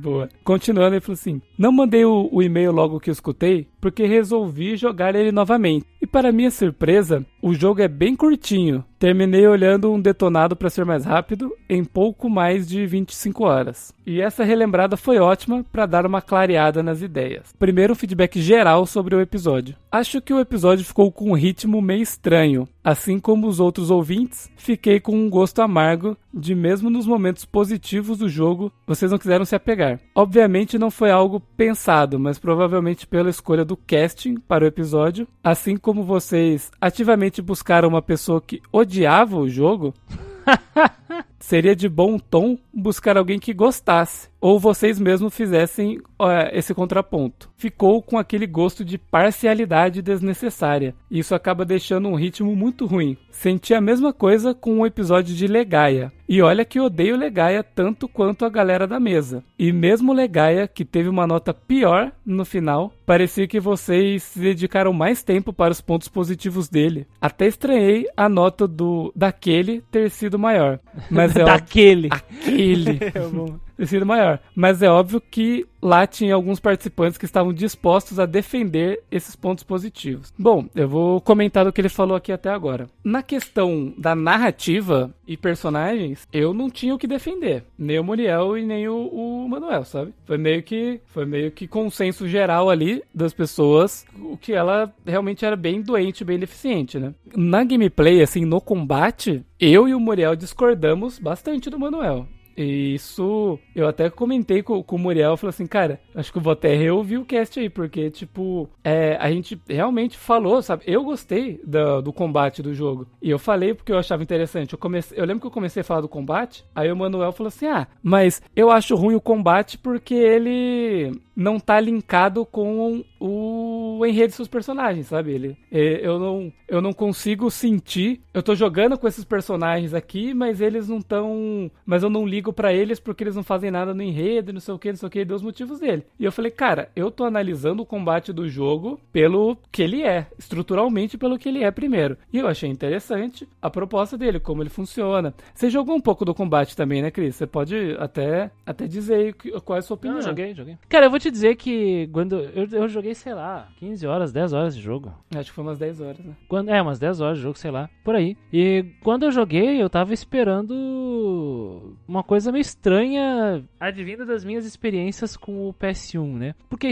que estranho. Ah, jogo demorado, jogo meio travado, retrancado. E na verdade, o sistema de combate ele é até bem Dinâmico. né? experimental, né? E dinâmico pro que ele tava querendo, querendo apresentar. Por que experimental? Porque a ideia daquelas porcentagens, o negócio é bem diferente, sabe? As porcentagens, a estamina, né? Que você tem aqueles 7 É. pontos de estamina e cada ação que você toma gasta X de estamina e tal. E, e, e tu tem que jogar com, aque, com aquele, aquele, aquele, semi- aquele círculo lá, aquele ovinho lá Uhum. da- dos Do elementos. field, né? O e- field. Do field, do campo de batalha. E, e à medida que tu, tu escolhe os elementos, ele vai influenciando isso aí. E também influencia como os personagens presentes jogam. Eu acho legal, cara. Eu acho que não, não tem nada a, a influenciar negativamente, pelo menos a minha experiência, se ele continuasse daquele jeito. Ou se ele ganhasse camadas mais complexas mais adiante. Eu acho que eu ia dar uma, uma nota até bem positiva pro combate, cara. Se eu tivesse presente ali. Sim, ó, por exemplo, Então- pra, pra, pra parte de gameplay geral do jogo, ele acabou ficando com B pra mim. É, acho que do é, Muriel é foi por ruim. aí também. Não acho nada inovador, acho experimental e Uhum. do jeito que eles apresentaram essa ideia experimental foi positivo. Por mim, bom também. Por mim, se, se, se seguisse aquilo ali, seria bom. A exploração e tudo mais seria bom. Uhum. E, e é aquela coisa que a gente comentou, cara. Comparado com os outros jogos do, do PS1 da época, ele trazia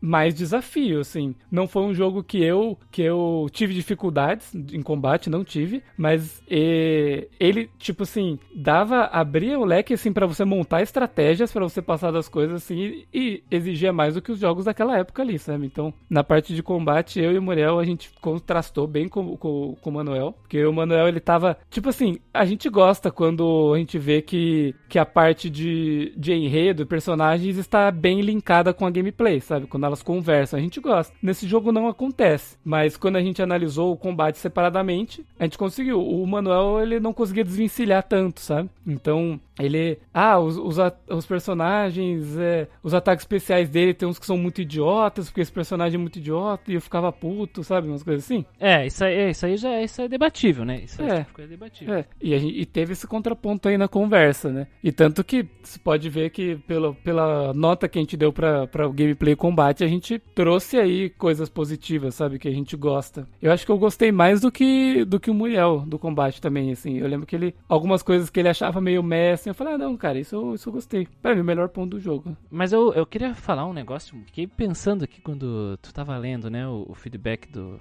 do querido Chamusca, Jeoval Chamusca, que ele disse aqui, que ele disse aqui que vocês ativamente buscaram uma pessoa que odiava o jogo. E seria de bom tom buscasse alguém que gostasse. Ele colocou entre parênteses, mas ele usou essas palavras. Então eu, eu, eu, eu não tava participando, tá, do podcast, então eu posso falar por isso. Mas eu tô nesse projeto aí e eu posso dizer o seguinte, a gente não procura ninguém que ama e ninguém que dê jogo nenhum. Não fazemos isso. Se vamos chamar alguém, é por diversos motivos, sobretudo a experiência que essa pessoa é, é ampla com a franquia do jogo. Por exemplo, vai ter um jogo que a gente vai gravar esse ano, que tem um cara aí que é especialista na franquia, a gente vai chamar o cara. O cara Uhum. vai participar. É porque ele ama ou odeia essa franquia? Não. O caso do Manuel, ele tava presente nesse jogo aí porque a lenda do Arkane DSN surgiu por causa dele e foi a review dele que moveu montanhas ali no, no Alvanista, né? Sim. Pessoa, a pessoa fez, sei lá, 50 fakes só pra bater no Manuel. Exatamente. Isso aí já tava há dois anos já. Sacramentado, tava sacramentado. É. E quando a gente falou que ia rolar, tipo, ah, vai rolar e o Manuel tem que participar, certo? Tem que Tem participar. que participar.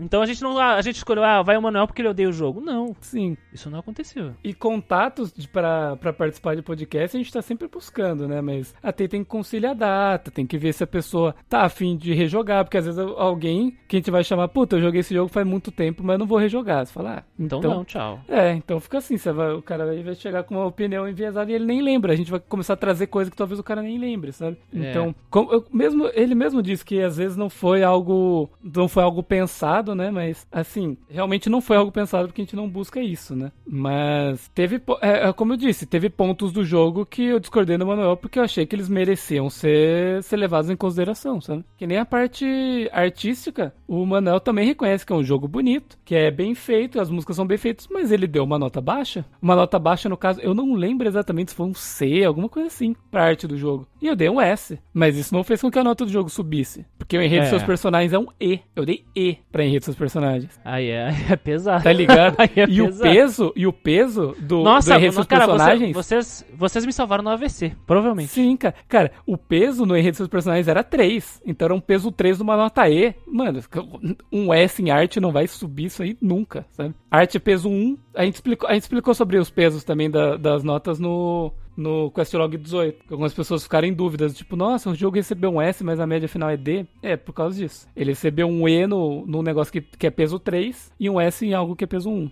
Na nossa avaliação. Na minha E é importante, Guido, e é importante deixar claro que não existe esse negócio de parcialidade, cara. Sim, se eu tivesse gostado do jogo efetivamente, eu iria ali degradar com o Manuel e foda-se, sabe? E vamos ser sinceros aqui, porque nós avaliamos com base no nosso método de avaliação, que são divisão entre as categorias e ver o que, que qual é a proposta do jogo e damos um peso com base nessa proposta, aí proposta. consensual que a gente percebe. Então, não existe parcialidade, não. Não, vamos, vamos pegar esse jogo no, no vácuo aqui e vamos analisá-lo. Ele, não, cara. Porque ele é uma obra audiovisual interativa. E se essa obra audiovisual interativa não te evocar nada, ela falhou. E aí, por mim, já é um E. Ela tem que te evocar coisas. Seja te evocar um sentimento bom, um sentimento ruim, um sentimento de vitória, um sentimento, um sentimento de com, com, completude. É, porque, cara, jogos são isso. Jogos são desafios que nós temos que enfrentar e, e a gente vai sobrepujá-los. E aí nós, nós vamos alcançar de alguma forma aque- aquele sentimento bom de, ah, eu consegui, através do meu esforço, alcançar isso. Lembra quando a gente falava do. Lá no podcast. Vamos dar um outro exemplo: podcast de Xenoblade. O que, que é o sentimento que nós tivemos quando, ah, junto com a narrativa do Xenoblade, chegamos naquele final? Ficamos tipo, caralho! Sabe? É satisfatório. Agora, se o, a, o Aken DSN, o Chrono que não é Trigger, ele não, te, ele não te traz um sentimento, uma viagem, uma aventura satisfatória por N motivos técnicos que nós usamos aqui, aí, meu querido, ele é um,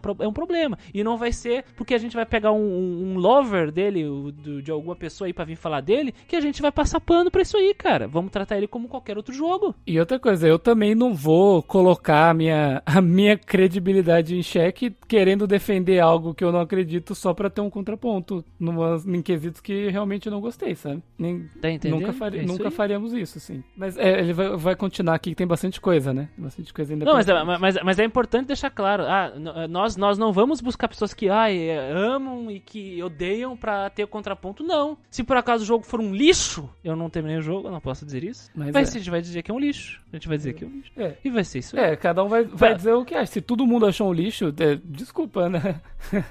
Eu acho que o melhor exemplo disso é o Trails in the Sky, ô Guido. Sim. O Trails in the Sky. Que a gente bateu no Trails. Bateu, cara. Bateu, bateu, bateu, bateu, bateu. E não tinha ninguém pra defender Trails lá, né? E ele não foi um legal. O legal eu acho que seria. Ele não seria um bom exemplo, porque lá do começo do podcast a gente tava desenvolvendo a fórmula direitinho em Grindcast. Mas eu acho que o Trails, porque ele é um jogo do ano, que, ano passado, no ano que vem, futuro, é viagem no tempo. A gente vai pegar como um bom exemplo. Como um bom exemplo. É verdade. Continua aí, Guido. Não quero me É. estender demais. Exatamente. É, aquela coisa, né? Tipo, a- eu lembrei de um exemplo bom. O mesmo time de Legaia foi o time que gravou o Indivisible, né? E o Danny Zord gostou de Indivisible. E ele trouxe a experiência dele, sabe? Por que, que ele foi chamado ao podcast? Porque ele gostou? Não. Porque Indivisible saiu, o Muriel, o Manuel e o Danny Zord compraram ele. E jogar. E jogaram, sabe? É aquela coisa, se eu tivesse comprado o jogo na época, eu também teria, eu também provavelmente teria participado, sabe? Que ele era um lançamento, ele saiu um preço salgadinho até. E coisa assim, sabe? Os caras jogaram e, e quiseram gravar sobre. E ele foi um exemplo mais legal porque teve aí o contraponto, mas todo mundo sendo sincero, né? Sincerão. Mas bom, vou entrar rapidinho nos pontos que eu acho do jogo. É ele dizendo aqui, né? É, ele, continuando o feedback dele aqui. A história é indefensável. A cadência dela é patética mesmo. E diferente de vocês, eu gosto do Fluffy. Gostei do Fluffy. Gostei do Fluffy. Fluffy é um personagem, talvez. É, Que vocês não encontraram? eu não sei se eu não encontrei, não sei se eu não sei o nome dele. É aquele Alien? Não sei se é o Alien, se é um bicho fofo, se é um cachorro, não lembro. Eu não usei esse personagem. Mas eu não coloco toda a culpa no diretor, não. Obviamente, aquela merda que fizeram no final de paredes de texto seja muito mais uma interferência do produtor por resultados de focus test, testing, focus test, teste de foco, não sei, que realmente é escolha do diretor. É óbvio que aquelas explicações não eram para ser dadas ali daquela forma, e provavelmente a maioria das coisas nem deveriam ser explicadas. Mas especulo que a Square não teve culhões de lançar um jogo sem todas as pontas estarem unidas. Acho que se ele saísse hoje em dia, com a crescente de diretores como Taro e Miyazaki, que não estão dispostos a mastigar e cuspir na boca dos jogadores a história de seus jogos, aquele provavelmente viria sem aquelas inserções no final. Mas como o produto que foi entregue realmente estragou demais o final. E tem um personagem chamado Puff. Eu acho que está- ele falou Fluffy, né? Tem uma tem uma gíria que que Fluff, Fluff, né? Refere-se à mitologia, né? História, talvez seja isso que ele tá falando. Ah, não sei. Então pode, pode ser que seja, né? Não sei. Eu tenho só a dizer que eu acho que até mesmo naquela época não era incomum os caras lançar jogos com subtextos. Uhum. O Jeová o Chamusca. Então acho que a, a Square ela não tinha medo de lançar jogos com subtextos e sem explicar cada pontinha. Porque isso por si só não é problema. O problema é tu fazer de qualquer jeito e deixar pela metade. Se, se, se eles fizeram isso nesse jogo, isso é um problema. Se eles tentaram preencher buraco da própria narrativa que eles criaram com um monte de inserts, isso também é um problema. Não, foi, é, é assim, Cris. O jogo, eu zerei ele em 40 horas, tá? 35 horas, eles não falaram quase nada. Quase nada da história, quase nada. E as últimas 5 horas era parede de texto deles explicando coisas. Às vezes era parede de texto vindo de tela de computador, de NPC que era só um fantasminha passando assim. Eu falava com ele, ele me falava de lore, de plot do jogo. Era... Trails-like, então. É um Trails-like antes do Trails. É, um, um a Trails gente like, só que assim, imagina que o Trails te deixou ao Léo, assim, 35 horas e nas 5 horas finais ele tá te cuspindo coisa. Nossa, nossa. Informações Nossa. sobre o boss final. Na tela anterior a você entrar na luta, sabe? Ah, o, o boss pra você enfrentar você tem que clicar ali. Ah, mas tem esses NPCs aqui. Aí você conversa com eles, eles te contam quem é o boss final, que, que ele tá fazendo, qual é que é, sabe? Coisa assim. Caralho, velho. Se ele quisesse deixar em subtexto, se ele quisesse fazer que nem o Taro e o Miyazaki fizeram, eles teriam que ter pensado nisso desde o começo e espalhado coisas ao longo do jogo, em descrições ao longo do jogo, em coisas assim. Não me parece que Ou foi os algo. personagens falam sobre, ou tu É. mostra pessoalmente o vilão diversas vezes e tu. E- Isso e é uma vai- coisa, por exemplo, que o Final Fantasy VII coisas, né? fazia, né? Sim. Que o Final Fantasy VII fez. Mostrar o vilão pessoalmente diversas vezes, e aí tu não sabia o que estava acontecendo, o que, que era, e aos poucos tu ia pegando as migalhas. Cara, se não fez isso, é incompetência mesmo. É, não, é aquela coisa, tipo assim, não me parece que ele queria fazer isso, porque senão ele teria feito ao longo do jogo, né? Ele teria jogado isso ao longo do jogo. Eu não sei, não sei, eu acredito que Faltou, traquejo. Faltou traquejo ali. O cara no final teve que colocar tudo, mas não, não sei se era a intenção dele deixar as coisas subjetivas. Se ele tivesse deixado, eu acho que também não teriam gostado do jogo, porque ninguém ia, ia falar assim, mano, não tem nada no jogo, tá ligado? Não sei, não sei. Faltou traquejo, faltou. Jogo de cintura. É, ó, combate. Fiquei realmente surpreso por esse combate, que esse combate não foi ovacionado por vocês. Caralho, ovacionado aí. Então, eu acho que esse que é o problema. A gente falou coisas positivas do combate, mas acho que a gente não gostou tanto que nem ele. Acho que é meio que isso. É. Ovacionado. Porra, Galera aplaudindo de multidão batendo pé. Vamos ver. O combate daquele é uma bom. apoteose. Porra, mano, ele realmente tá empolgado com o combate. Apoteose. Ele gostou, mano. Se analisar como produto da época, não existe nada na era do PS1 que tenha um combate tão balanceado, tão bem cadenciado, tão estratégico quanto ele. Não vai punir, né, quem quer rushar e afaga quem quer grindar. Sim, o jogo tem grind, que não é totalmente aleatório como vocês passaram no episódio, mas essa parte nem vale a pena tocar, porque deu pra ver que vocês não entenderam é isso, meu filho? Calma. isso é culpa do jogo e, e não deixou claro. É, eu lembro que o Muriel explica uma, um- uma parte que é sobre como é a progressão do jogo, que ele te dá nas lutas aqueles stats, né? Aqueles stats aleatórios, ou se não é aleatórios, eu não lembro. Eu lembro que o Muriel explicou porque ele foi atrás, sim. Ele viu que, ah, o jogo, as batalhas vão te dar esses status aqui e de, de repente depois eles vão parar de te dar esses status e só vão te dar de novo eles quando você pegar a próxima estrela, né? Isso é enfrentar o próximo boss. Eu não vou lembrar com detalhes realmente exatamente, mas eu lembro do Muriel explicar isso no, no podcast. Se for isso que você tá querendo dizer com o grind, então é, realmente o jogo não explica nem um pouco, a culpa dele, mas o Muriel foi atrás e trouxe essa informação aí. E voltando, e ele é leve o suficiente para quem não tem muita experiência em RPG conseguir avançar, e com uma profundidade grande para quem gosta desse aspecto. Até se o jogador não gostar do combate e quiser passar batido, o jogo aceita de boa. É que ele não tem o sistema de levels, né? Ele tem o, toda a parte de progressão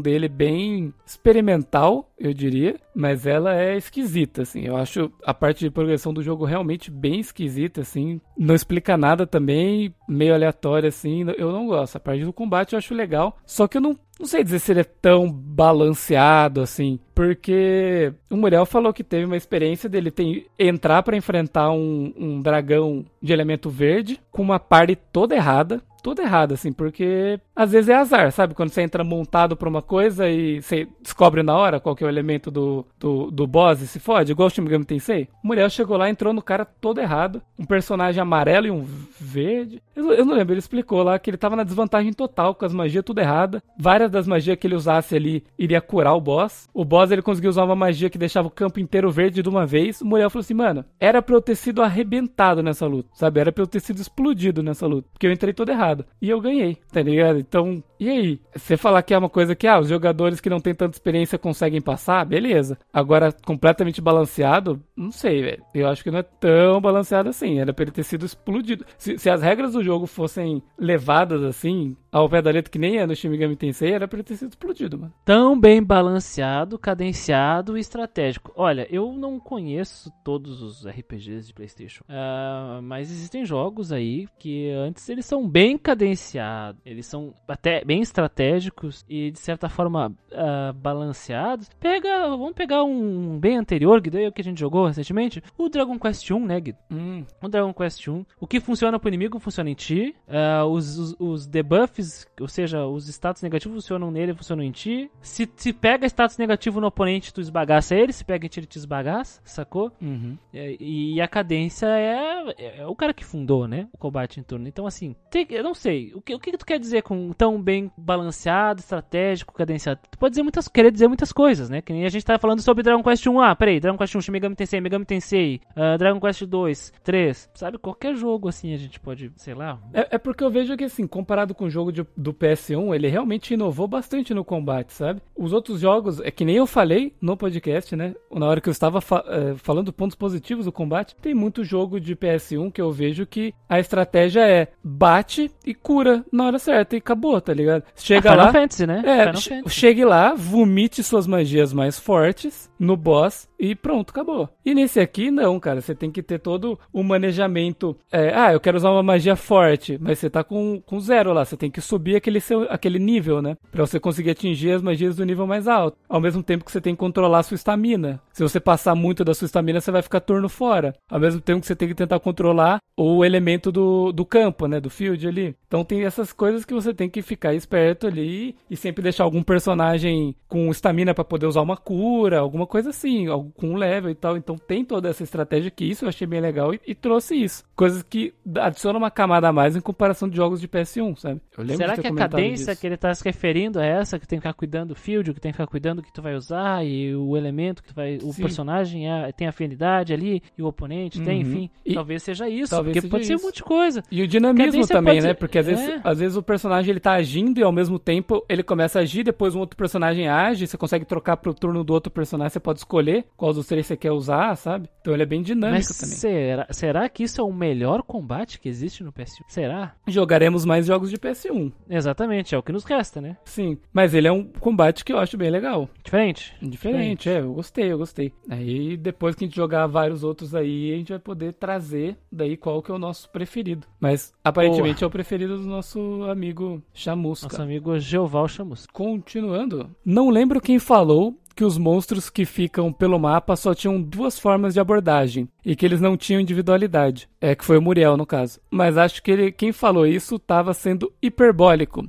Porque quando comecei o jogo e resolvi contar as formas de abordagem, em menos de 20 minutos já tinha visto várias diferentes. Parei de contar porque deu para perceber que era só uma crítica generalista. E como programador, é inspirador o nível de lógica que os caras usaram para esse combate. Para esse tipo de, de abordagem, acredito, né? Foi o Muriel, e eu lembro que ele comentou, tipo assim, ele realmente deu uma exagerada quando falou isso, mas ele comentou, falou assim, cara, tem inimigo que que vem atrás de você que corre, tem inimigo que voa, tem uns inimigos que desaparece, sabe? Então você não sabe onde eles estão, de repente desaparecem do seu lado. Umas coisinhas assim. Só que o inimigo que te persegue correndo é igual sempre, sabe? Fácil de você desviar. Aí ele falou: ah, se você vai ver a fundo, vai ter, ah, tem inimigo que ele te persegue mais rápido, mais lento, puxa mais agro do que outros, mas de maneira geral, eu lembro dele ter comentado que assim, eles têm uns padrões assim que são bem fáceis de você desviar, sabe? Bem tranquilos assim. Nenhum deles apresentou uma diferença que nem foi o exemplo que a gente puxou do Lunar, que os inimigos de Lunar eles tinham realmente padrões bem diferentes, bem específicos. Às vezes você ia ter que usar a própria movimentação do inimigo para num puzzle. Tem inimigo que ele vem em diagonal apenas, tem inimigo que ele te persegue, tem inimigo que olha para você e vai até a porta e para na frente da porta. Isso é, você não vai, eu te vi, não vou deixar você embora da, da dessa dungeon sem me enfrentar. Ele para na frente da porta, sabe? E lá também tem os inimigos que tem terrenos diferentes, então ele voa e etc. A gente puxou um jogo que fazia isso que a gente achou de uma maneira melhor. Uso aquele que não deve ser nomeado tem mais de duas formas, obviamente. Só que no final dá meio que na mesma, sabe? Porque o cara que vai vir voando e o cara que vai vir da, é, por baixo, você consegue desviar deles facilmente, assim, sabe? E é meio isso, sabe? E, vários dos bichos do jogo também são não são hostis, né? Então, como você disse ali em cima, quem não gosta tanto de combate consegue esquipar vários combates numa boa. Sim, consegue, porque o padrão dos inimigos não tem um não se alteram tanto assim para que alguns vá te realmente te obrigar a enfrentar eles. Ah, tem uma emboscada ou outra. Tem, tem, claro que tem, mas é pouco, pouco. Eu lembro de ser tipo isso. Vamos ver, ó, ele vai nos personagens e fala, é, personagens aí é foda mesmo. Também é, é outro ponto indefensável. Mesmo que eu discorde que é, eles não têm individualidade em combate, que foi o que o Manuel disse, acho que o combate é tão bem balanceado que todos os personagens são viáveis. Aí entra a velha máxima de que se todo mundo é bom, ninguém é bom. Mas de resto é bem fraco nesse quesito. Os personagens eles têm status meio. Eu lembro que os meus personagens tinham status diferentes do Muriel. Então, no fim das contas, vai ser aquela coisa. Ah, tem personagem que tem progressão de um jeito, tem personagem que tem progressão de outro. Meio que vai dos personagens que você gostar, dos elementos que você quiser ter na party, porque cada um tem um elemento, né? Base, uma afinidade de elemento. E é isso. O, o Manuel reclamou deles não terem individualidades, porque todos são bonecos cinzas, mas todos os personagens têm suas skills únicas, né? E o Muriel trouxe que vários personagens ele gostou muito da skill única dele que ele apresentou, que tinha a ver com o personagem. Então, ah, o cozinheiro, nas skills únicas dele, ele vai usar a frigideira pra, sei lá, fritar o cara. A moça que é dona de casa, ela vai pendurar o inimigo no varal, tá ligado? Ela vai dobrar o inimigo e pendurar no varal. Tipo, é escroto? É. Só que faz parte do, do, da personalidade dela. O Muriel trouxe isso. O Manuel que achava escroto, sabe? Ele falou: Ah, pra mim os caras não têm individualidade nenhuma. Pra mim tudo é igual. É, essa reclamação do Manuel é a mesma que ele fez no Final Fantasy VII, né? E olha que são personagens que têm habilidades únicas e tal. Que tem, que tem as, as Limit Break, né? Que é único de cada personagem. Isso, é, exatamente. E tem seus status, né? Também. Sim. E então é, é muito a percepção dele, né? Da percepção dele. Aí foi outro ponto que a gente também discordou do, do Manuel dentro do podcast. Né? Nosso amigo Chamusca aqui lembra bastante dos pontos que foram trazidos pelo Manuel e a gente até fez um contraponto, mas eu não sei se ele achou que o nosso contraponto não foi suficiente por ele ter gostado mais do combate do que a gente. Então eu acho que talvez seja isso, mas os contrapontos estão lá, eles estão lá. E gráficos e som isso é o. Isso não tem nem mesmo o que falar, né? Um dos melhores gráficos do PlayStation 1 e uma trilha sonora absurda, dessas que rompe um nicho e é tocada em orquestras mundo afora e ainda referenciada por músicos mundialmente. Tecnicamente, aquele é um primor nessa parte gráfica. Ô, louco, que músicos são esses? Gráficos e som. Eu vou falar.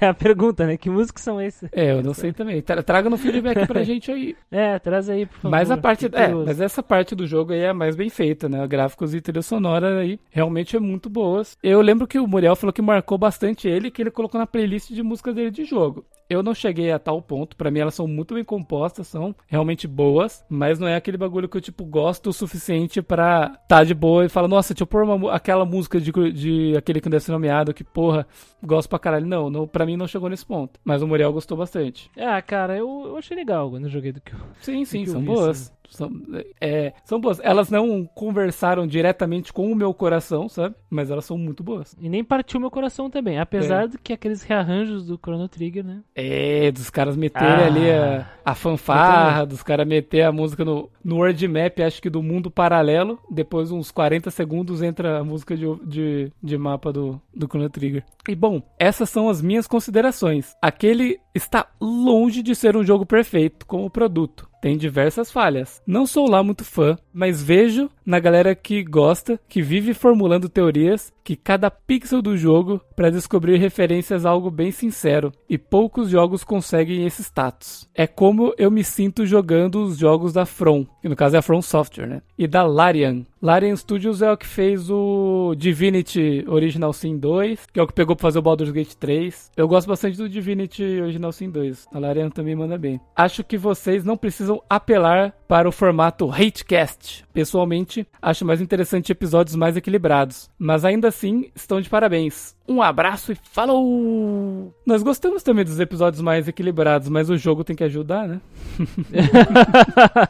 não se preocupa, cara. Eu- Não vai ser hatecast, ah, mas. Não propositalmente, né? É meio estranho, mas é meio estranho quando não ajuda, né? Não tem o que fazer. Ah, não tem que Não fazer. tem o que fazer. Mas essa é a questão. A gente vai bater onde tem que bater, pô. É. Ninguém faz isso. É, Eu, eu tava, por exemplo, agora aqui, ó. Eu, eu fiquei até revoltado aqui. Eu tava vendo aqui no, num site aqui uma miniatura de um, de um boneco aqui. Aí, ah, quem é que fez? O autor é o fulano de tal. O cara que trabalhou no um RPG tal, tal, tal. E no Chrono Trigger, o melhor RPG já feito. Tá na descrição do produto. Nossa. Aí então assim, a- a- aí tu vai ver o, quem é que fala mal de Chrono Trigger? Quem é que aponta os defeitos? Não é falar mal por falar mal. Quem é que aponta os erros do negócio? Tem, né, cara? Não tem. Só É isso que a gente faz. o nosso podcast. Tipo assim, ah, não é a gente, ah, vamos ser os, os diferentões, vamos ser ah, os, os hipsters que vão falar mal dele. Não. É, A, a gente tá sendo justo com todos os outros jogos que já foram trazidos. Não existe jogo que não possa ser Perfeito, criticado, né? sabe? É perfeito, perfeito, 100%. Enquanto um monte de gente, tipo, ah, não, vou colocar ele no pedestal, não vou falar nada, que é pra não ter problema. Não, a gente vai olhar e falar e apontar, porque senão é a nossa credibilidade que fica em jogo, né? De repente alguém vira e manda um feedback, ah, no Chrono Trigger vocês apontaram esse, esse, esse defeito que vocês apontaram em tal jogo, sabe? Exatamente. Aí fica difícil, né? Mas é isso, muito obrigado aí pelo feedback, nosso querido amigo Geoval Chamusca. Mande mais feedbacks pra gente aí, cara. A gente quer saber mais sobre a sua opinião dos jogos aí e dos feedbacks Feedbacks. da galera. Por favor, meu querido, por favor. É esse tipo de feedback que nos mantém ah, ansiosos e felizes com a interação contigo. Boa.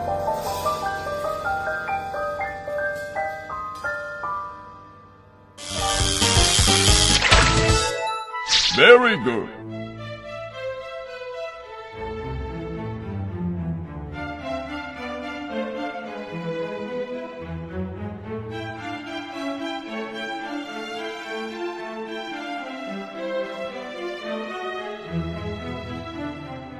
Vamos continuar com os feedbacks. Agora com os feedbacks de Dragon Quest. Quem mandou esse feedback foi o Zyotic. Olha ele aí de vez. novo. E ele manda: Olá, amigos! Adorei o podcast surpresa do Dragon Quest 1 e espero que venham muitos outros nessa mesma pegada. Já deixo aqui, inclusive, a minha previsão de que o próximo será sobre Final Fantasy 1. Olha só, Uh, será que olha é verdade só. isso aí? Será? Será que ele tá certo? Olha só. É, não vou jogar esse jogo não, porque Final Fantasy 1 tá maluco. Isso é uma merda!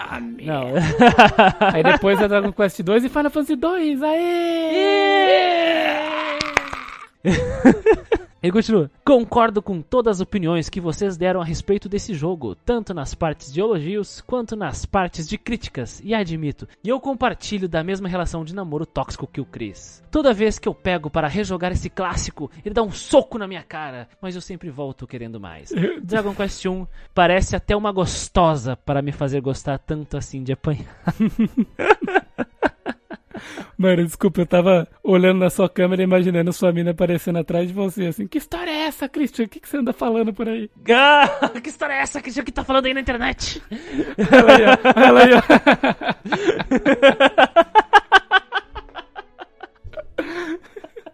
Ô, Christian, que porra é essa, Christian? Que porra é essa? Pode ir, passa. Tá, ficou puta aqui. Foi embora. Pistolou. Foi embora, foi embora. É, é, o Zerote continua. Tem duas coisas que eu gostaria de comentar a respeito. A primeira é sobre vocês mencionarem a respeito da possibilidade desse jogo ter um bad ending. Talvez seja as versões que eu joguei, os remakes mais novos. Mas se não estou enganado, o Dragon Lord, o Lorde Dragão, não estou não torna o herói o seu parceiro. Ao invés disso, ele o engana, inclusive convencendo o mesmo a entregar a espada da luz, que supostamente era o seu único poder de barganha naquele momento, e logo em seguida é traído e morto. Não sei se é isso. Não sei se isso foi uma alteração de diálogo nas versões modernas, mas depois disso. Depois disso é foda, né?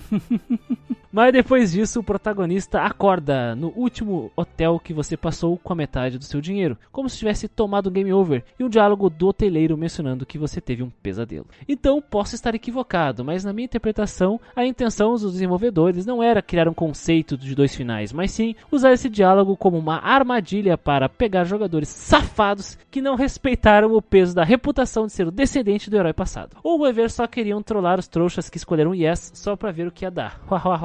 o caso Muriel, né? O trouxa. Exatamente. Eu tenho um amigo que com certeza teria se juntado ao, ao, ao vilão final. O... A questão é a seguinte: o Muriel ele disse sim e terminou ali, né? Sim. Pelo que ele, ele conta. Porque eu não, né, na vez que eu rejoguei online na Twitch, eu não, apert... eu não disse sim pra ele, eu bati nele. Então eu não me recordo. Mas até onde eu me recordo, como o Muriel relatou, acaba o jogo ali. Deu porque se, over. se É. une a ele, game over. Deu um game over no sentido de acabou e não de voltar no hotel, né? É, acabou, acabou. Ahn, agora, sobre os remakes, talvez isso que tu estejas a, a relatar seja verdade. Eles tenham mudado. Não deu pra ouvir, mas talvez tenha dado pra ouvir na. Como eu tinha comentado no Dragon Quest Builders, aparece o herói vivo, meio deformado, porque ele aceitou e foi enganado, né? Porque ele não ganhou metade do mundo, ele ganhou só uma torre, Que chama metade do mundo. é, e um, e um, tipo um troféuzinho, um martelo lá, metade do mundo, aquela coisa. E aí, isso não tem como acontecer se ele te mata na sequência quando tu te entrega. Claramente, o que aconteceu no Dragon Quest Builders é uma referência a esse fim de jogo de opção de escolha do Dragon Quest 1 original. Então, meu querido Zayote, que talvez eles tenham mudado em alguns remakes, talvez no Dragon Quest Builders eles tenham escolhido revisitar o final Game Over do Dragon Quest original de NES, que foi o que a gente jogou, e a gente só vai ter noção quando o Muriel sair do porão e falar mesmo se tomou Game Over. Mas de acordo com o podcast, ele falou que tomou Game Over. Então, provavelmente foi uma mudança posterior. Vamos continuar aqui? Continuando. Já a segunda coisa é que achei que vocês podiam ter mencionado que depois de expulsar os monstros e voltar andando pro primeiro castelo, a princesa oferece sua mão em casamento. E embora tenha outra escolha de sim e não, em que nesse caso ela repete em loop até você dizer que aceita, no fim eles viajam juntos para fundar um novo reino e deixarem seus descendentes, dando assim um dos ganchos e uma das premissas para o segundo jogo da franquia. É verdade, né? A gente não comentou que ele casa com a princesa, a Gwaelin, né? Princesa Gwaelin. Casa é o que- forçadamente com a princesa. É, e se tu salva a princesa, que é uma outra escolha que tu pode ter, né? Uhum. Tu pode não salvar ela. Se tu casa com a princesa, tu pode, no fim do jogo, no final bom do jogo aí, tu pode ir embora com ela, né? Na verdade, tu vai, porque é obrigado a aceitar. E aí isso leva ao Dragon Quest 2, que no Dragon Quest 2 acontece gerações no futuro, e nós vemos três reinos, onde em cada um desses reinos está um descendente desse herói do Dragon Quest 1, que é um descendente aí do, da princesa Gwaelin, né, com o herói. Interessante. E a dina- dinastia do, do Ludo continua. Do Ludo, do Eldrick. Continua, em- Do herói continua vingando aí. Tanto que essa é a sacada do 2, né? Porque os herdeiros do, do herói do 1, um, eles são obrigados a se unir pra poder enfrentar o Hargon, que é o vilão da vez. Hum. Que é o vilão da vez. Porque tu não tem como vencer sozinho. Tu precisa unir tudo, todo, os, todo possível, todo o poder possível do herói lendário pra poder vencer o cara. E é interessante, porque cada um é bom numa coisa, né? Um é bom em conjurar magias, outro em dar porrada e outro em curar. Ai, que. E- então é, é a primeira a parte. par né? equilibrada perfeita. É. Equilibrado se eles ficassem com o mesmo nível, né? Mas isso é uma coisa que a gente vai conversar quando tiver um Grinding Cast e Dragon Quest 2. Quando chegar a hora. É, quando chegar a hora dele. E ele manda assim: No mais, o episódio foi maravilhoso, como sempre, e continuarei presente para ouvir os próximos, participando dos feedbacks, aparecendo nas lives, Discord, Telegram e etc. Abraços! Um abraço aí, Zayotic. Boa, valeu, Zé. Tem um PS aqui, hein? Sim, é, ele manda um PS. Eu apoio a ideia de que em um futuro, não tão distante, vocês lançarem um tipo de conteúdo impresso e pagaria por ele com prazer. Cara, Boa. é, eu acho uma boa. Eu até comentei em live sobre isso, né? Conteúdo impresso é maravilhoso, mas pra isso a gente precisa de, de um dinheiro fudido, né? Precisa. Porque a crise do papel no nesse momento no Brasil não tá de brincation. Então teria que esperar o papel ficar mais barato e os apoios do Grindcast se tornarem mais ah, consistentes, né? Mais, mais pesados aí, ma- mais dinheiro entrando nas máquinas de, de grinding. E também, né, caso, por exemplo, o Almanac, que a gente tá fazendo post lá no Instagram, que é um material que ficaria muito legal impresso, nada impede a gente poder fazer mais pra frente um Kickstarter, né? Se tiver muita gente afim Catarse, Kickstarter, tal, né? dá pra fazer aí alguma coisa de, de apoio, né, do pessoal. Mas tem que ver, tem que ver se o pessoal tá motivado. Motivado aí pra gente poder juntar essa... juntar e compilar todo esse material aí. Mas acho que ficaria uma ideia muito legal, cara. Eu também, eu concordo, assim, ó. Esse seria um dos meus sonhos. E a gente completaria um, um objetivo de vida de, do ser humano, né, Guido? Que é o quê? Deixar é um plantar legado. uma árvore, né? Plantar uma árvore, Fazer um filho. um, fazer um filho e escrever um livro. Escrever um livro, exatamente. E aí Pra a mim só falta, um para mim só falta a árvore, o filho e o livro. É, a gente já mataria o livro nessa história É. aí, né, cara? Eu acho que eu já plantei Já uma árvore quando eu era criança, mas eu não sei qual que é. Tu nunca plantou feijão no, no algodão? Já, cara? já. Tá, então já plantou uma árvore. Boa. árvore que viveu sei lá, semana. duas semanas, né? Então acho que seria legal, não só compilar, mas né, um guia definitivo aí, o Almanac RPG volume 1. Não sei, cara, vai que uma talvez uma editora compra essa ideia. É verdade. Então fica aí. Quem sabe um catarse, depende do interesse de vocês. Vocês têm interesse, pessoal? Fica aí no ar. Mandem feedbacks dizendo se vocês têm interesse em tornar físico todo o conteúdo do Instagram lá do Gradcast, o Almanac, né? Pra quem não sabe, o Almanac é um grande guia de ah, RPGs em diversos consoles. Exatamente. Abraços pros nossos administradores das redes sociais. Mua! E beijinho. Mua! E muito obrigado pelo feedback aí, Zayotic. Continue aí. Valeu, Zayotic. Participando das nossas, das nossas redes aí, Continue no Gride no Inverso. Grind Inverso.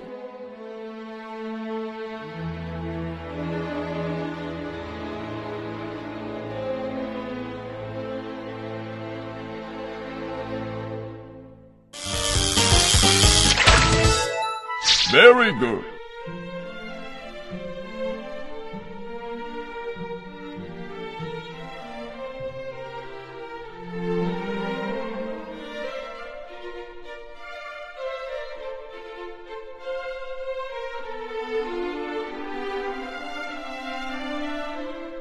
Continuando aqui, nós temos o feedback do Artorias Black. Bem-vindo a esse Grandcast. Quando nessa semana estou vendo o remake do anime de Dragon Quest, ou Fly, o Pequeno Guerreiro, como era conhecido antigamente nos anos 90, no Crunchyroll. com- E olha que nós estamos sendo pagos pelo Crunchyroll. É, nós Paga a gente, pagos. Crunchyroll. É, eu só tô falando aqui o nome porque tá, porque eu não vou alterar o, o- As palavras, as palavras do. Artorias aí. É, ele está vendo na Crunchyroll com o irmão e os primos mais novos no feriado prolongado. Olha que interessante, Guido. É, no Brasil é Fly, o pequeno guerreiro. Sendo que no Japão é Dai, No Daibuken. Dai no Daiboken. Ou seja, Dai grande, a grande aventura de Dai, Dai. que é o grande. olha só, olha só. Ele é grande lá e pequeno aqui. E que pequeno- história é essa? que história é? Que porra é essa? Que porra é essa? É. Quem diria que para quem joga o Dragon Quest 1 no NES hoje e reclama do game ser muito arcaico na época, era uma versão muito mais simplificada do que tinha nos PCs. Mesmo depois que o Sakaguchi resumiu ainda mais e tenha criado seu concorrente na época, o Final Fantasy 1, como nós sabemos. Isso. Os membros do podcast realmente jogaram a versão de NES? Sim, respondendo já sim, todos nós Sim. jogamos a de NES. Eu joguei em live, aliás. Jogou em live, aliás. São mesmo corajosos. Eu, por outro lado, tendo a minha lição de casa aprendida com o Devil Survivor, resolvi pegar a versão um pouco mais melhorada do game original. tá certo ele. Traumatizado. Tá mais que certo, que foi a versão do GBC, né? Game Boy Color. É, você tá certo. É, o Devil Survivor que a gente jogou ali é a melhor versão, né? Que a gente conseguiu escapar de uns problemões ali, né?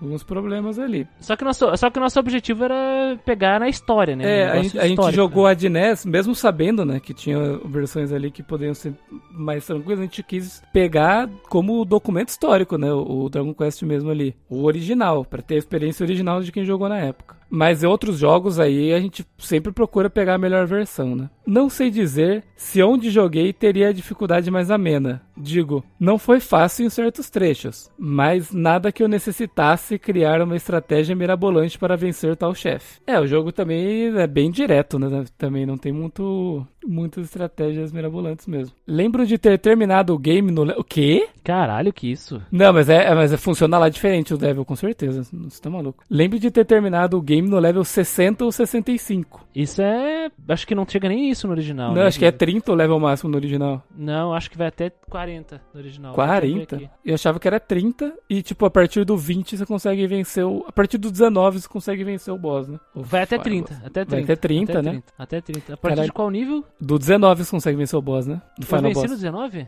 Eu acho que foi. Venceu no 19 Vai no limite do MP ali. É, exatamente. É, vai até no 30 no original. É.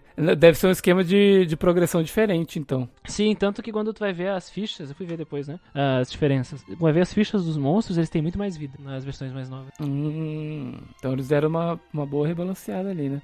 Causam mais dano, tem mais vida, é. Bom, continuando, eu lembro de ter terminado o game no level 60 a 65, o que pode ter facilitado as outras finais. Pra- nós não conseguimos saber se isso é muito ou pouco, por né? É, mas eu acho que deve ser muito, assim, acho que, sei lá, deve, você deve conseguir zerar o jogo no 45, talvez 40, Sei lá. talvez. Ah, mas ele grindou pra Pá, porra. Algo que os membros do cast mencionaram, e concordo, é de como é prazeroso andar no mapa do game, mesmo sabendo que se se afastar demais, pode pegar uns inimigos muito fortes no, no processo. Me sentia mais ou menos como andar sem rumo no mapa de Skyrim, por exemplo. Ou no próprio Dark Souls, né? Às vezes você olha e fala, olha, tem uma dungeon pra cá. Aí depois você descobre que não é hora de você ir ali, né? Pode parecer exagero da minha pessoa, mas acredito que os Dragon Quests mais antigos invocam para a imaginação do jogador ver um cenário vasto de planícies, fauna e montanhas, onde muito JRPG moderno de 250 a 300 reais não consegue fazer. Ih, farpas, apontou, hein? hein? Farpas, hein? Apontou, hein? É, tem jogo aí que é que quer fazer overworld e que esquece de pôr elemento em overworld, hein? Que tem muito mais orçamento, muito mais tudo. Bom, antes de encerrar, vou deixar somente uma pergunta para os membros do Grindcast. Vocês acreditam que a franquia ainda é relevante hoje? É que desde que eu virei fã de RPG, em geral sempre mencionam Final Fantasy seguido do Dragon Quest. Mas se fosse feita essas perguntas num fórum ou numa rede social, qual é o melhor JRPG ou WRPG de todos os tempos?